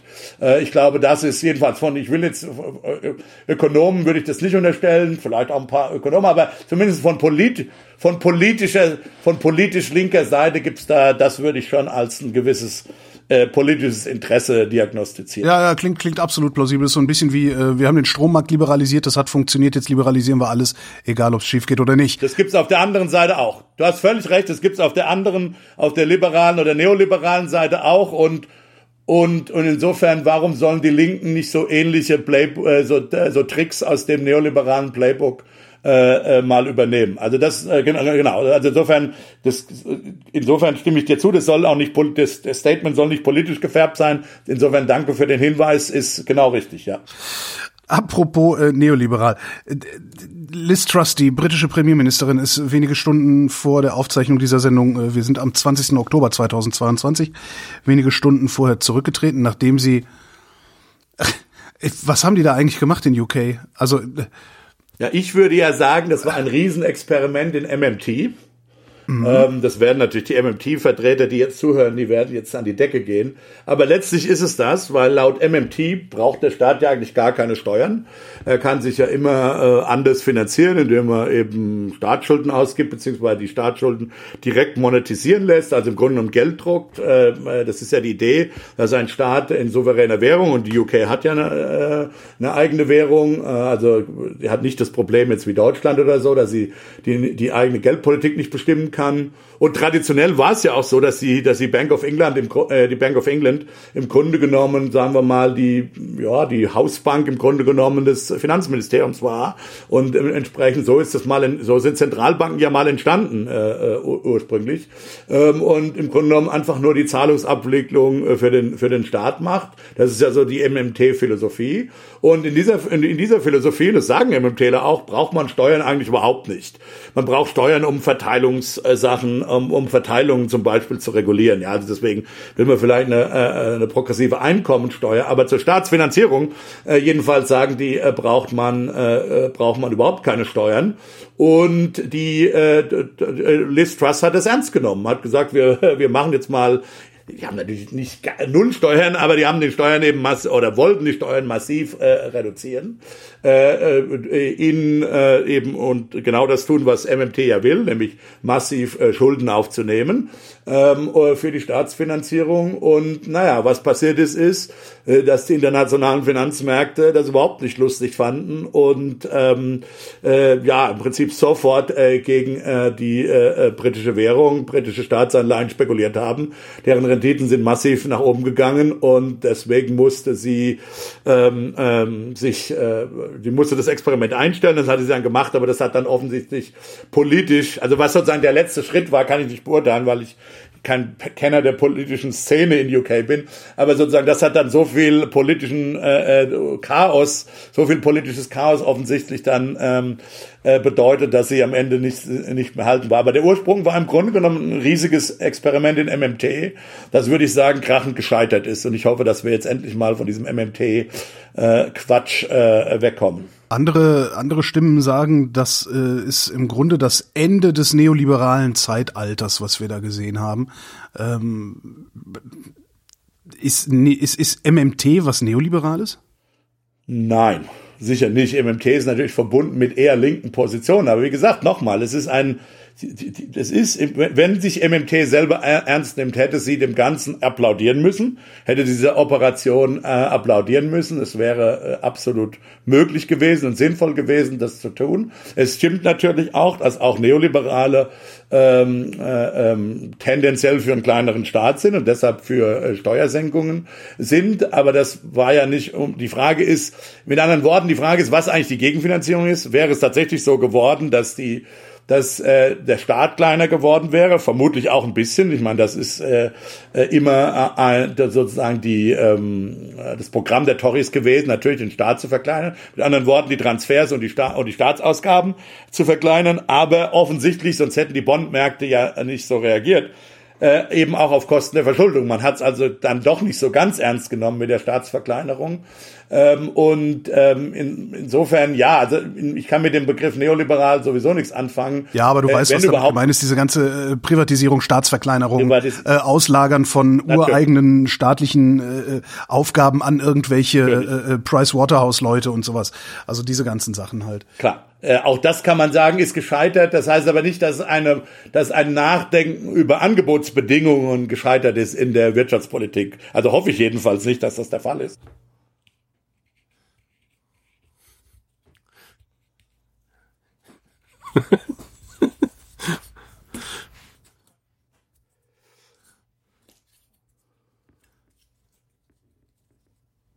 Naja, es bedeutet halt, dass, ich dass nicht, eine solide also Finanzpolitik eben nicht einfach darin besteht, äh, äh, wie will Steuern zu senken oder wie will Steuern zu er äh, erhöhen, äh, sondern dass es eben einen, ein, dass du eben mehrere Dinge abwägen musst, ja, dass du eine solide Finanzpolitik bedeutet, dass du deine Schulden äh, im Griff haben musst, äh, dass du aber natürlich auch Wachstumsimpulse setzen willst und das halt Ideologen äh, und äh, ich glaube, was hier halt passiert ist, ist so eine, das war halt so eine Thatcher Nostalgia. Ähm, also äh, Nostalgie-Truppe äh, da. Und äh, jetzt kann man äh, viel diskutieren über, über den, die Schäden, die Thatcher angerichtet hat, aber vielleicht auch die Notwendigkeiten von einem Thatcherismus, um bestimmte Verkrustungen damals in der britischen äh, Wirtschaft wirklich fast gewaltsam, ja, kann man was sagen, wirklich gewaltsam aufbre äh, auf, aufbrechen äh, zu müssen. Ähm, wie gesagt, unsere linken Zuhörer werden da jetzt, wenn man da auch nur etwas Sympathie für Thatcherismus äußert, wahrscheinlich wieder an die Decke gehen. Aber das ist zumindest historisch kann man das, glaube ich, kann, können vernünftige Leute darüber, darüber einen anderen, eine andere Meinung haben oder äh, vernünftige Leute können da ähm, ja, kann man, kann man ernsthaft diskutieren. Aber was hier passiert ist, dass man halt so ein Thatcherismus Revival gemacht hat in einer, in einer, in einer Zeit und einer Phase, äh, wo das halt überhaupt nicht angebracht war. Also es ist ja nicht so, dass die britische Wirtschaft völlig verkrustet und staatsüber, äh, äh, also staatsdominant wäre. Im Gegenteil, also man würde ja, hätte ja auch schon vor diesen Maßnahmen vermutlich argumentiert, dass äh, in UK vermutlich eine der liberalsten, staats, ähm, äh, staatsfernsten Wirtschaften, ökonomischen Systeme überhaupt äh, auf der Welt, also jedenfalls in den, sagen wir mal, den vernünftigen entwickelten Ländern, äh, äh, also vernünftigen Ökonomien mit entwickelten Ländern dahinter stattgefunden hat. Und das ist halt, es kommt halt so, ja, so, so völlig aus der Zeit gefallen irgendwie rüber, äh, scheinen da Leute zu, über, äh, zu sein, zu agieren, die, die ja Nostalgie getrieben sind, aber nicht äh, mit sozusagen on the ground, mit den Füßen on the ground. Und wenn sie, die Frage ist, kann die konservative Partei, Neuwahlen werden sie ja vermutlich jetzt nicht machen wollen, äh, weil sie sie hausholt verlieren würden, kann sich die konservative Partei intern reformieren, können da Leute rankommen, die eben nicht in diesem Nostalgie-Thatcherismus schwelgen. Ich weiß es nicht. Aber ich glaube, das wird, ich glaube, das wird schwierig für Großbritannien, weil einfach mehrere Dinge für Großbritannien zusammenkommen. Da kommen drei Krisen, die sich überlagern zusammen. Das erste ist hausgemacht der Brexit. Der hat natürlich Wachstum, der hat Wachstum erstmal gekostet. Und gleichzeitig hatte man versprochen, dass man bestimmte staatliche, auch sozialstaatliche Leistungen ausdehnen würde. Daraus entsteht ja auch ein Teil, äh, sagen wir mal, der politischen Spannung. Man hatte da versprochen, äh, des, der, Problem, der problematische National Health Service, der wird viel besser. Wenn die bösen Bürokraten in Brüssel erstmal weg sind, dann kriegt ihr wieder so richtig gute, gute Gesundheitsversorgung. Ha, Diesen peinlichen Bus gab's da, ne? 350 genau, Millionen genau. Im, im Monat. Genau. Oder, dann einfach genau. nur lächerlich. Ja. Genau, aber, aber das ist natürlich, das, das ist erstmal da, ja. Äh, so, da stellt man fest, erstens, ähm, die Leute, die aus Europa kommen und im National Health Service arbeiten, die fehlen.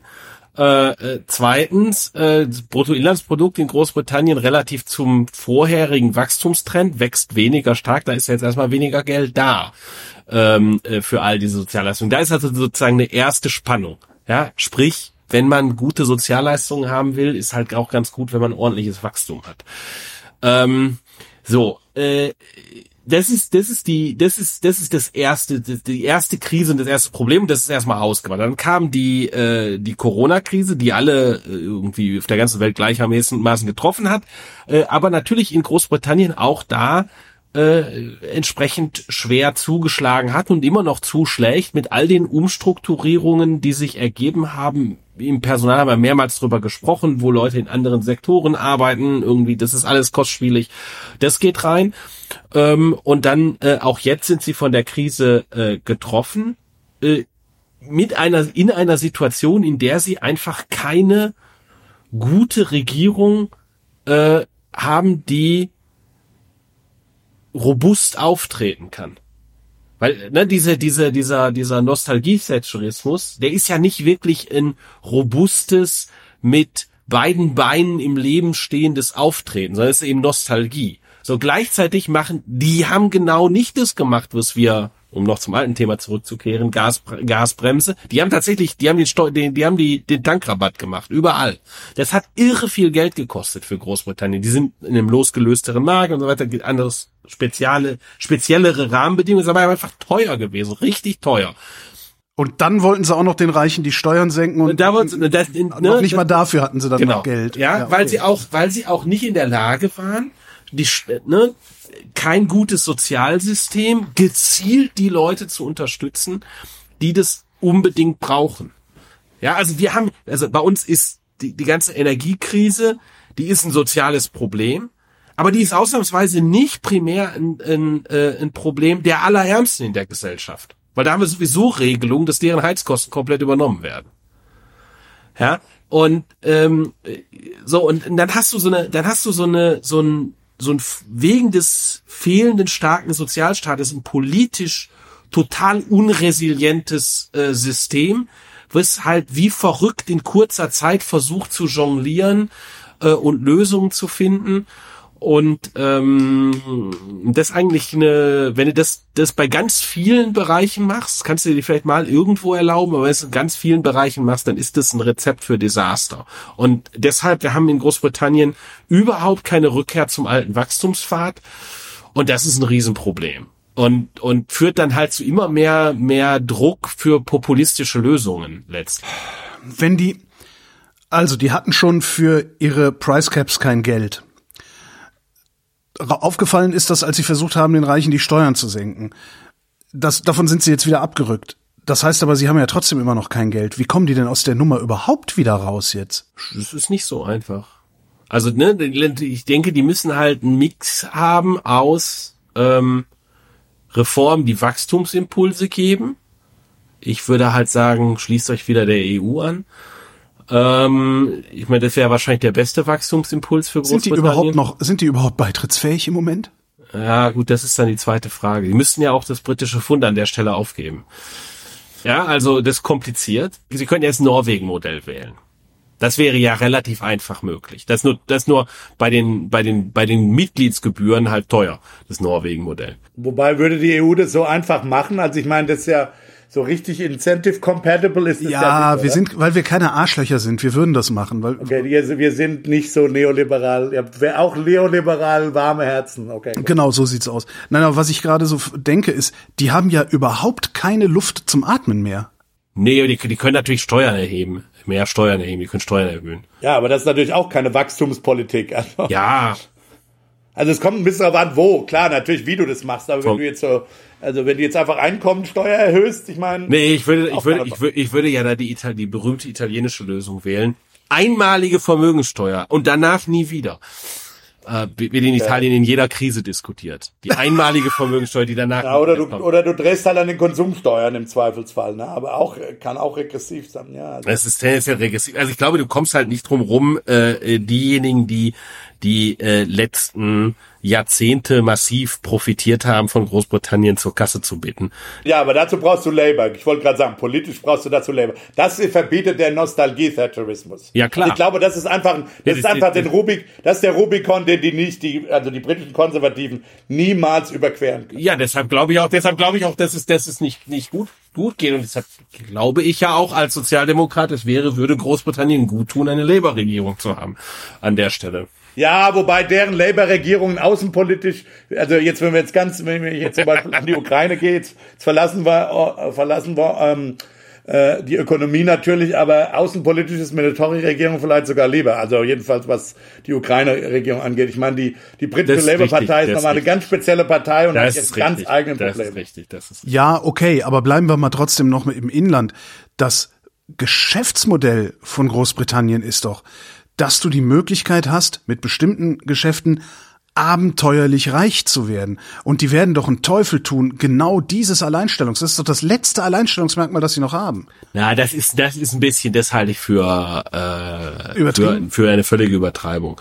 Okay. Ähm, ich glaube, dass es, es geht nicht nur um regulatorische Arbitrage, die Großbritannien die letzten Jahrzehnte betrieben hat, äh, sondern auch darum, dass sie ähm, Agglomerationseffekte genutzt haben, äh, die die echte Agglomerationseffekte sind. Ja, also es gibt einfach einen, einen intensiven Finanzmarktsektor in London und der ist halt irreproduktiv und der ist nicht nur irreproduktiv, weil er äh, irgendwie komische Ausbeutung macht, sondern weil er einfach das Finanzmarktgeschäft das Talent er auch anzieht. Äh, Talent anzieht, ja, das Finanzmarktgeschäft halt vernünftig beherrscht und und äh, kluge Lösungen für Dinge produziert. Es kann halt manchmal sein, dass das so ein bisschen eher äh, irgendwo von anderen Leuten was vom Kuchen wegzunehmen ist, aber Finanzmarktinstitutionen, äh, die produzieren ja auch was. Die produzieren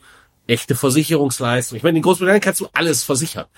Ähm, das ist halt, äh, das ist was wert. Das, das ist durchaus eine Industrie, die, äh, die viele Dinge produziert hat. Aber auch diese Industrie hat natürlich davon profitiert, in der EU integriert gewesen zu sein. Auch Ah. diese Kernindustrie haben sie ja durch Gerade, den, E gerade diese ja, Industrie. die haben sie ja, die haben sie ja dadurch, dadurch auch massiv geschädigt und die Vorstellung, hey, das schaffen wir trotzdem ganz, wird ganz super, weil wir sind wir auf dem Weltmarkt aktiv, ist in einem gewissen Sinne halt naiv gewesen, weil natürlich der Weltmarktwettbewerber, der sitzt in New York, ja, und, und ist mindestens genauso gut, zieht mindestens genauso äh, Talente an und so weiter und äh, hat jetzt, du hast jetzt dem gegenüber keinen Wettbewerbsvorteil mehr. Also, Zumal diese Industrie ja äh, ma- massive Größenvorteile da Ja, sind. Ne? ja. Du willst ja eigentlich große Märkte haben und, äh, und, und genau, der Wettbewerb in New York hat den, weil er den amerikanischen Kapitalmarkt hat, der größte Kapitalmarkt mit Abstand der Welt. Ja, und äh, sich sozusagen deinen eigenen Hinterhofkapitalmarkt zu verkleinern, was sie äh, letztlich gemacht haben, in eine Industrie, die sehr auf Scale setzt, also wo du sozusagen viele ja, also ich meine, wenn du eine Lösung hast, dann hast du die, kannst du die ja weiterverkaufen im Grunde genommen. Also eine Finanzierungsstrukturierungslösung kannst du die ja weiterverkaufen und immer wieder oft anwenden, ja. Ähm, also kannst du davon einen großen und liquiden Kapitalmarkt, der Europa äh, eben bietet, ähm, äh, ja viel mehr profitieren. Und jetzt hat man das Idiotische gemacht, man den, den Hinterhofkapitalmarkt verkleinert, was ja absurd ist. Ja, genau. Also Also das ist, das ist so ein Beispiel. Du hast andere Industrien, wo Großbritannien hier halt auch, also Industrien nicht im Sinne von notwendigerweise Güterproduktion, die ist nicht so stark da. Äh, aber, aber andere Dienstleistungssektoren, wo Großbritannien eben auch sehr viel, sehr viele Industrien, wo, wo Großbritannien andere Dinge, ähm, wo, wo eben auch sehr, sehr produktiv waren. Wenn du dir anguckst, ist es natürlich jetzt so erweitert Finanzmarkt, aber es sind nicht, nicht äh, Finanzinstitutionen.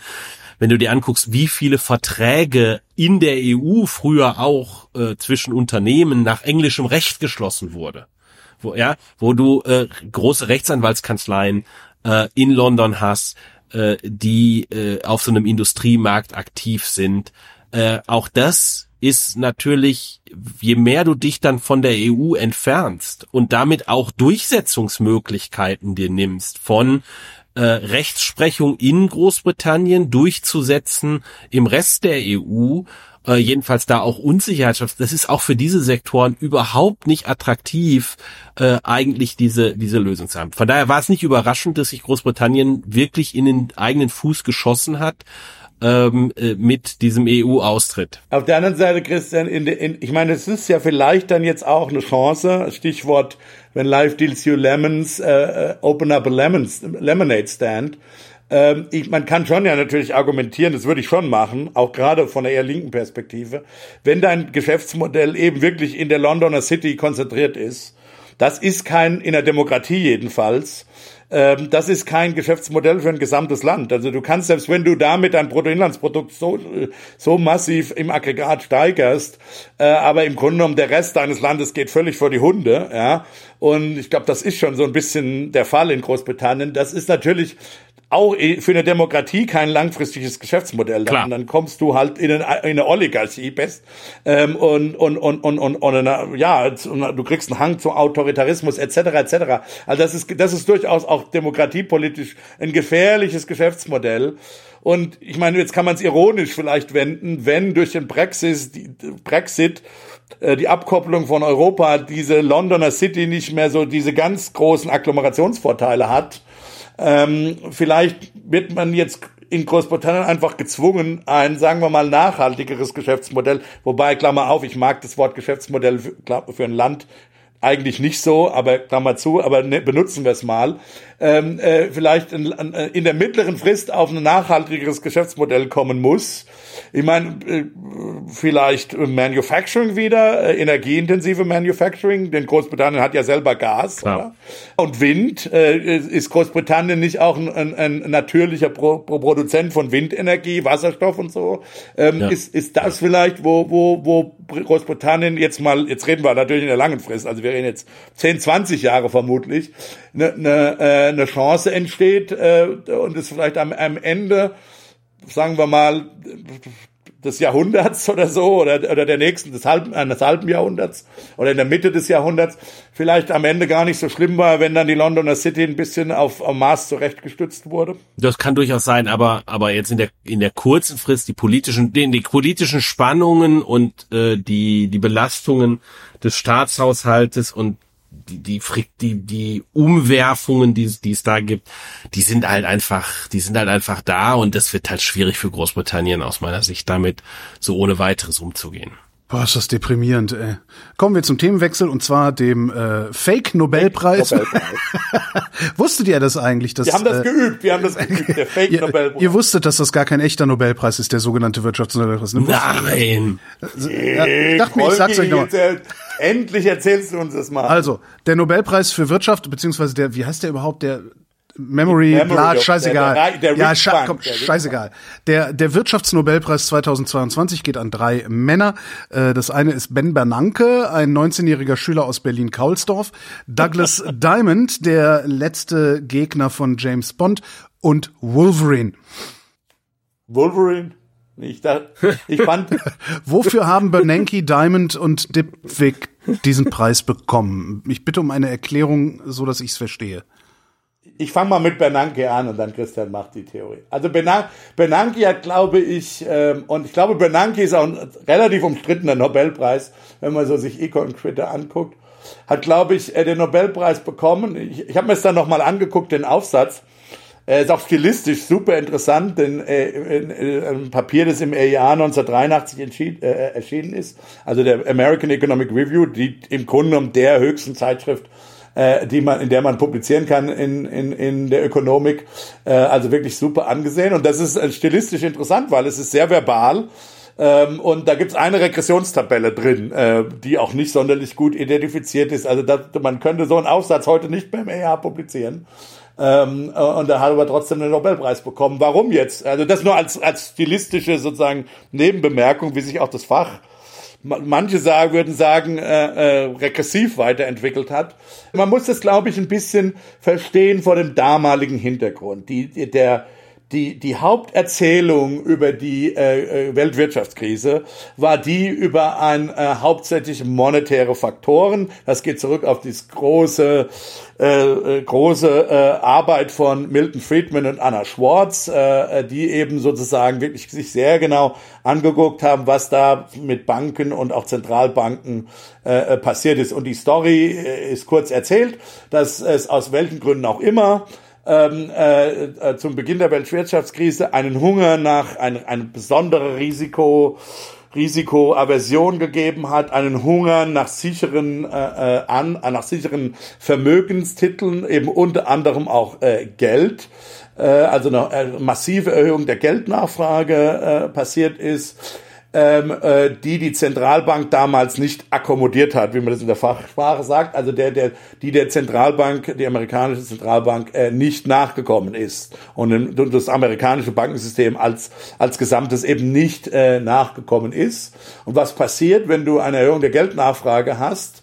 Äh, dann äh, äh, gibt es sozusagen einen Hortungseffekt. Ja, also jeder versucht eben das Geld, das eben in Umlauf ist, ähm, äh, zu horten und dann äh, äh, steigt der relative Preis des Geldes relativ zu allen anderen Gütern.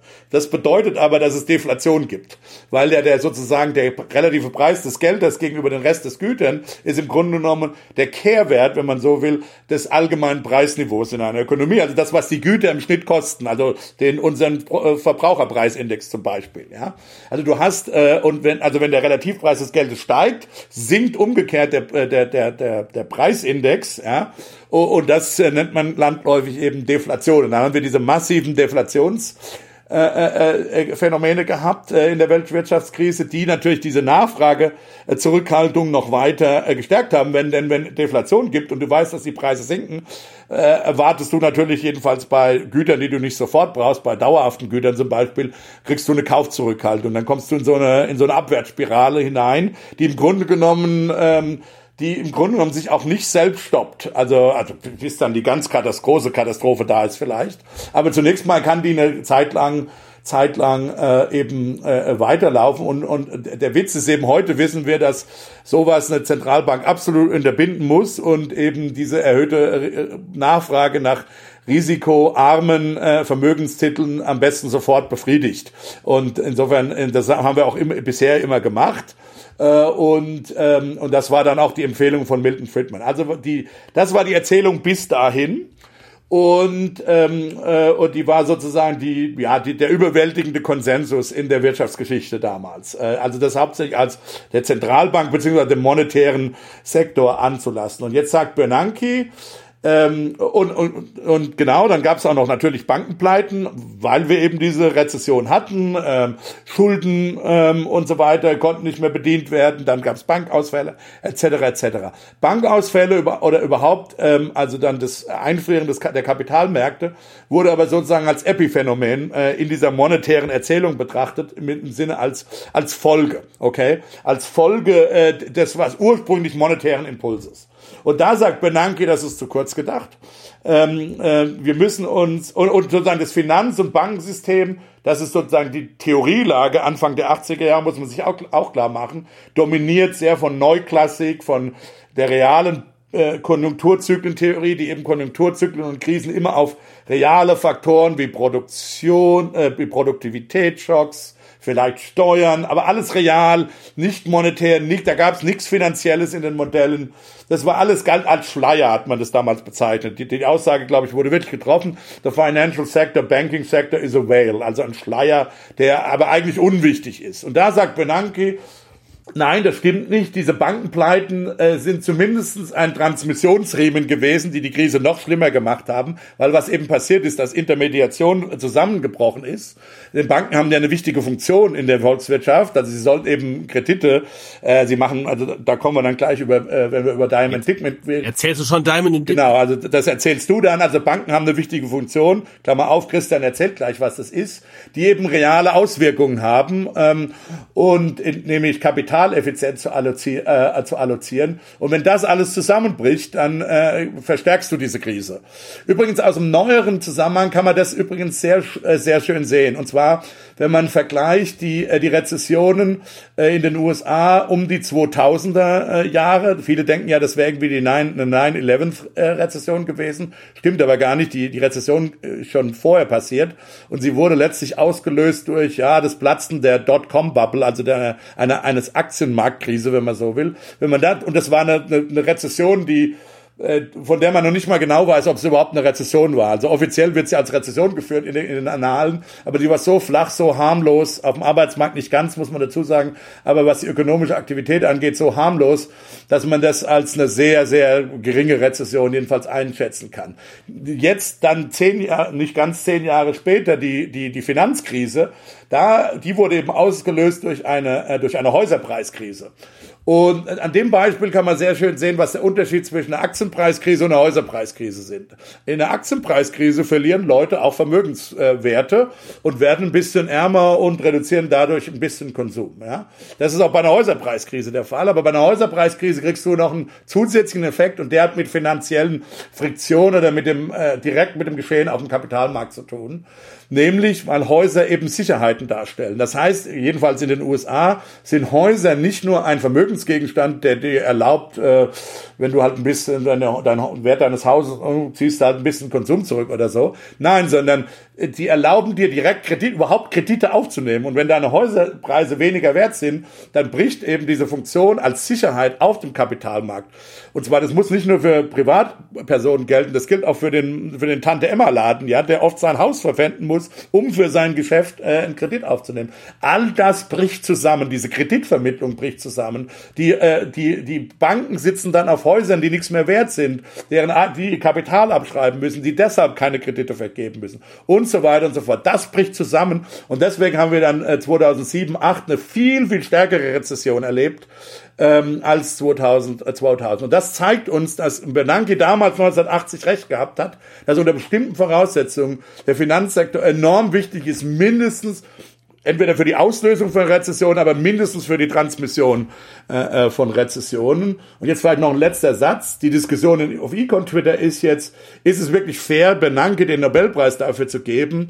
Ähm, weil diese Ideen halt von anderen, ähm, sagen wir mal, randständigen Ökonomen oder vom Standpunkt des Mainstreams vielleicht auch zu Unrecht randständigen Ökonomen wie Hyman Minsky und Charles Kindleberger durchaus in deren Büchern schon geäußert worden sind und äh, hat sozusagen Benanke das nur in den Mainstream reingeholt weil in der Tat in der Folgezeit von Mankiws äh, äh, äh, Paper dann eine, eine ganze Theorie äh, äh, darauf, äh, also makroökonomische Theorie, wie man Finanzmärkte modelliert, hat das dann sozusagen ausgelöst. Ähm, da wird es sicher auch noch weitere Nobelpreise geben, bin ich ganz sicher, was das angeht. Da sind einige noch nicht bedacht worden, die dann ab Beginn der 80er Jahre bis heute im Grunde genommen ähm, äh, ja diese Theorieschulen oder diese Arten von Modelle werden weiter verfeinert, werden weiter äh, studiert. Also Bernanke hat da einfach auch ein, sagen wir mal, ein riesen Forschungsfeld geschaffen, was ja vielleicht allein schon der Grund ist, warum er ihm den Nobelpreis dafür äh, geben sollte. So, jetzt, das ist ein langer, langer Ausführung. Gut, das lässt sich aber ganz gut anschließen an ähm, Diamond, Dipwig und Bankruns. Weil natürlich kannte man 1900, wann ist es, 83, oder? Äh, Anfang der 80er Jahre. Anfang der 80er, ja, äh, kannte man natürlich das Phänomen eines Bankruns, ähm, weil die, weil die gab's einfach, ja, dass plötzlich alle Leute äh, hingegangen sind zur Bank und ihr Geld von der Bank haben wollten. Weil sie es lieber unterm Kopfkissen haben wollen, weil halt die Bank auch, weil, weil die so Bank aussieht, als wäre sie kurz vor der pleite ja. würde. So und ähm, Ja, aber das ist rational, das sollten wir sagen. Bank ja, ja, warte, warte, genau das ist, das ist halt der Genau. Punkt. Das ist halt der Punkt ist, ähm, das, das, was Diamond und Dipwig entwickelt haben, ist genau dieses Phänomen zu versuchen zu verstehen und dabei eigentlich sich nochmal gedanklich klar zu werden, ähm, äh, welche Funktion Banken haben und warum das wichtig ist und was kaputt geht äh, bei einem Bankrun. Und ähm, und was man vielleicht auch machen kann, um das zu verhindern, weil wenn ich wenn ich das Phänomen verstanden habe, dann kann ich mich damit erstmal erstmal beschäftigen. Also es das ist ja es ist tatsächlich wenn man über über Theorie nachdenkt, dann geht's ja in der Ökonomie nicht darum, irgendwas wirklich Neues zu erfinden, sondern Phänomene, die wir beobachten, so zu fassen, dass wir sie in einfache gedankliche Blöcke strukturieren können, über die wir gut nachdenken können und reden und ein Abstraktionsniveau zu schaffen. Das habe ich ja vorhin schon erzählt mit dem mit dem äh, Zitronenmarkt. Ja, äh, natürlich wissen die Praktiker, dass sie in einem Zitronenmarkt sind. Aber wenn ich mir darüber, wenn ich mich damit beschäftige, ähm, äh, was müsste ich denn eigentlich jetzt vielleicht wirtschaftspolitisch machen? Kann ich irgendwas machen? Dann ist halt wichtig, eine klare gedankliche Struktur zu haben, mit dem ich, mit dem ich das durch Die Essenz auszuarbeiten. Genau. Also hier, worum, worum geht's hier? Es ist ein ganz, ganz einfaches Modell und Papier, was sich wunderschön auch, auch äh, äh, unterrichten lässt. Die, die, das Abstraktionsniveau ist zu sagen, im einfachsten Fall, ich habe zwei Perioden. Es gibt, oder drei Perioden, es gibt ein Heute, es gibt ein Morgen und es gibt ein Übermorgen. So, ne, so strukturiere ich, so strukturiere ich gedanklich die Welt. Das riesige Abstraktion, natürlich ist da die Welt viele Tage, aber es gibt einfach sozusagen eine, ein Heute, eine nahe Zukunft und eine ferne Zukunft. Und äh, es, in dieser Welt ist es so, dass wenn ich, ähm, ich, ich habe heute äh, zwei Probleme, die ich lösen muss, was diese zukünftige Struktur angeht. Nämlich erstens, dass ich weiß, dass ich morgen konsumieren möchte ich aber unsicher darüber bin, wie viel ich morgen konsumieren möchte. Sei es, äh, weil ich fluktuierendes Einkommen habe oder in der einfachsten Form, weil ich unterschiedlich hungrig bin morgen. Ist aber letztlich wurscht, warum. Es gibt irgendeinen Grund, warum ich morgen unterschiedlich viel konsumieren möchte. Und dann gibt es gleichzeitig das Problem, dass es eine tolle Technologie gibt für mich, mit der ich übermorgen, also in der fernen Zukunft, zusätzliche Dinge produzieren kann. Ja? Relativ viel zusätzlich produzieren kann. Und jetzt nehme ich mal an, ich habe heute irgendwie ein, irgendwie eine Art von Kuchen, äh, den möchte ich aufteilen äh, zwischen, zwischen diesen Zeiträumen. So, das ist ein Problem, weil wenn ich halt das alles für mich selber lösen will, dann muss ich relativ viel Geld zurücklegen heute für den Fall, dass ich morgen besonders hungrig bin. Heißt, ich kann relativ wenig in diese tolle Technologie, die den großen Fortschritt übermorgen gibt, investieren. Ja, also das passiert, passiert wenig. Aber wenn wir beide uns zusammentun würden, ähm, ist es so, dass, nehmen wir mal in den Extremfall an, wenn ich hungrig bin, dann bist du nicht hungrig. Ja, wenn wir uns so zusammentun könnten, ähm, dann könnten wir ja eigentlich sagen, guck mal, wir machen das so, dass wir im Schnitt so viel zurücklegen, dass äh, wenn ich, dass beide satt werden, ja, dann, dann heißt das, gemeinsam können wir in dieses langfristige Investitionsprojekt viel, viel mehr investieren. Und die erste Einsicht aus dieser Überlegung ist, äh, heraus ist, genau das tun Banken in einer sehr einfachen Art und Weise, indem sie sagen, ähm, du kannst bei uns Geld anlegen, als, als Depositen. Und ähm, das kannst du die nächste, nächstes, ne, nächstes Jahr kannst du die abrufen. Die Depositen, wenn du möchtest, sind einfach so. Morgen, ne, nee, nee, über, sondern morgen kannst du, Entschuldigung, morgen kannst du die ablegen, nicht in der Fernen, sondern die kannst du morgen abrufen einfach.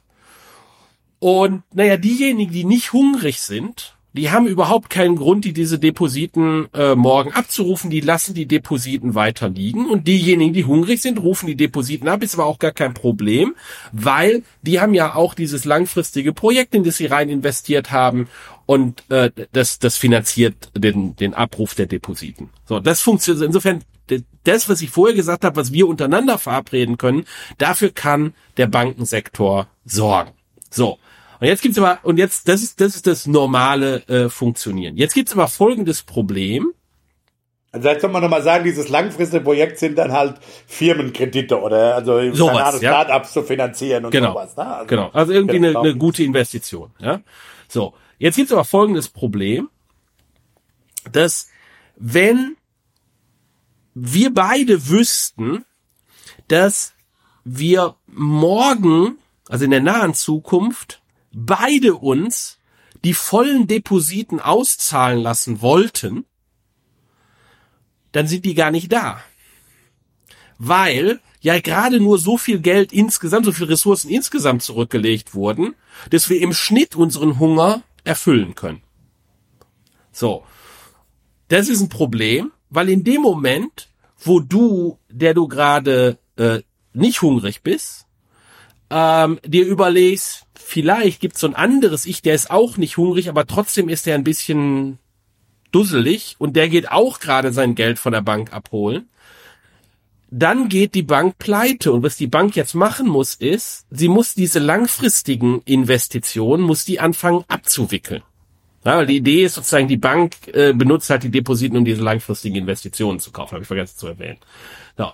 Äh, und wenn sie die aber jetzt abwickeln muss, dann kriegt sie nicht den gesamten Ertrag, sondern vielleicht nur so einen Schrottwert daraus. Sprich, das ist überhaupt nicht genug da, dass wir alle an diese Depositen ran können und die alle abrufen können. Was jetzt passiert ist, du überlegst dir, dein Nachbar, der genauso ist wie du, der geht zur Bank, dann gehe ich auch zur Bank und hol das Geld ab. Obwohl du eigentlich überhaupt keinen Bedarf hast an dem Geld. Du bist ja satt, du bist ja nicht hungrig. Aber du weißt, du kriegst gar nichts, wenn du es nicht machst. Und so entsteht halt äh, ein Bankrun. Also was man, was da dann wichtig ist zu verstehen daran ist, dass die die, die, wenn ich einfach nur eine Marktlösung habe, ist die Stabilität des Bankensektors äh, ist ein soziales Konstrukt. Wenn wir alle glauben, der Bankensektor ist stabil, dann ist der stabil.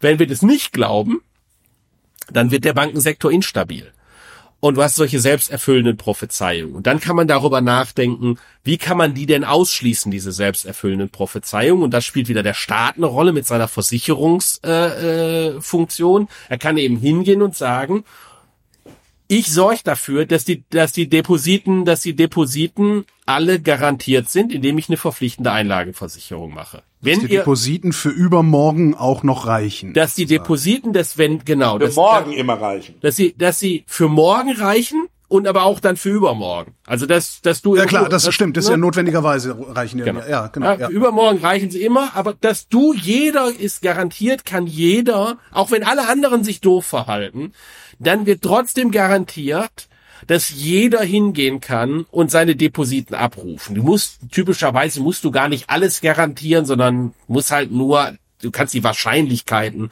von so einem Bankrun dadurch steuern, wie stark du die Einlagen versicherst, weil dann kann man sich nachfolgend, haben sich dann Leute auch noch weitere Gedanken darüber gemacht, ähm, was gibt's denn an Problemen, die daraus entstehen, wenn ich Depositen ver, ver, äh, versichere? Haben die Banken dann Anreize überhaupt noch oder haben die Leute, die die Depositen bei den Banken einlegen, ähm, haben die dann überhaupt noch Anreize, sich darum zu kümmern, ob die Bank eine vernünftige Bank ist oder nicht? Ja, denkt einfach, wie die Regulierung ist, die wir jetzt haben. Bis 100.000 Euro äh, ist das äh, ist das Geld versichert ähm, bei den Banken. Das heißt, bis 100.000 Euro kannst du im Grunde genommen kannst dir halt völlig egal sein, ob das eine gute Bank ist oder eine, eine schlechte Bank. Du kriegst dein Geld auf jeden Fall äh, vom deutschen Staat. Und ähm, dass wenn ich jetzt das ausdehnen würde auf beliebige Summen, äh, dann könnte es natürlich sein, dass Banken einfach äh, nicht mehr sauber ihr Geschäft machen und sich angucken, sind die Investitionsprojekte, für die sie Geld ausleihen, äh, sind das sinnvolle Investitionsprojekte. Das ist die Idee und das ist halt eine wichtige, äh, äh eine wichtige Einsicht. Da vielleicht noch zwei Anmerkungen, genau. Also der erste Punkt ist allerdings, vielleicht soll man auch sagen, 100% ein Bankrun kannst du nie ausschließen, wenn du, wenn du so ein Bankensystem hast wie wir. Äh, wie gesagt, weil die Versicherung ja begrenzt ist und auch sein muss, wie Christian schon erklärt hat. 100% könntest du nur den Bankrun ausschließen, wenn du diese, sagen wir mal, diese Fristeninkonkurrenz zwischen Depositen, die du ständig abziehen kannst, äh, und der und dem und der Aktivseite, also den Krediten, die die Bank vergibt, äh, äh, eliminierst. Also wenn Banken im Grunde genommen nichts anderes, also die, sozusagen diese, die, die, das Depositenwesen, das Zahlungsverkehrswesen, ähm, wenn man das denn von den Geschäftsbanken wegnehmen würde und die Geschäftsbanken einfach nur Investments, Investitionssammelstellen wären, im Grunde genommen Private Equity oder Investmentbanken wären, nur noch das. Ne? Also wenn die und sich dann hundertprozentig über Eigenkapital zum Beispiel finanzieren müssen, äh, weil Eigenkapital ist und dann äh, Aktien äh, und, und von denen kannst du nicht wegrennen. Ja? Also ähm, die hast du einmal finanziert und die kannst von denen kannst du nicht wegrennen, die kannst du nicht abziehen in dem Sinne.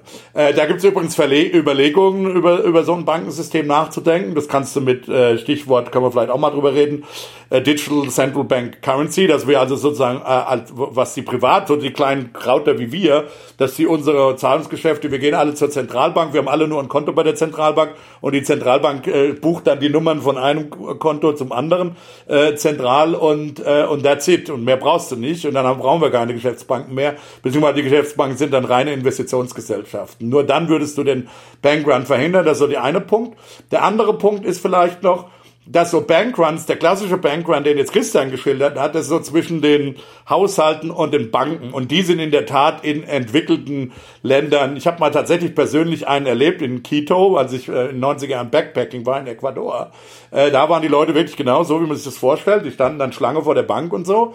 Ähm, das war ganz schlimm äh, damals. Stand auch das Militär da und auf der Straße. Das sind immer so Zeiten, wo es dann oftmals Militärputsche gibt. Hatten wir doch auch in der Finanzkrise in England. Ja, gab's mal so, aber typischerweise ist das eher eher anekdotisch, würde ich sagen. Also wie gesagt. Ähm, aber was eben wichtig ist, diese Runs können auch zum Beispiel, und das war eben 2007, 2008 der Fall in Amerika, zwischen dem sogenannten, zwischen den Banken und auch den Schattenbanken, den sogenannten Quasi-Bankinstitutionen auch entstehen. Also wenn die eine Bank nicht mehr weiß, was eigentlich in den Büchern von anderen Banken steht, dann ihre Depositen äh, nicht mehr verlängert oder ihre, ihre, ihre Investitionen abzieht, ja, oder ihre in, in, äh, Investments, also ihre finanzielles Engagement abzieht und so weiter und sich die Banken gegenseitig nicht mehr äh, irgendwas leihen, dann hast du auch einen Zusammenbruch des sogenannten Interbank-Markets und das heißt, diese Runs können in vielfältigen äh, Versionen auftreten und nicht nur in diesem, sagen wir mal, sehr stilisierten, äh, vielleicht für uns etwas archaisch äh, anmutenden, äh, äh, dass alle da vom Geldautomaten in Schlangen stehen. Insofern bleibt die Einsicht eigentlich, äh, äh, ist die Einsicht ist eigentlich fundamentaler noch. Aber Hauptsache, unsere Ersparnisse sind sicher. In diesem Sinne. Noch einen schönen Tag. Schönen Dank fürs Gespräch. Danke Christian, danke Rüdiger. Bis demnächst. Tschüss. Und danke euch für die Aufmerksamkeit.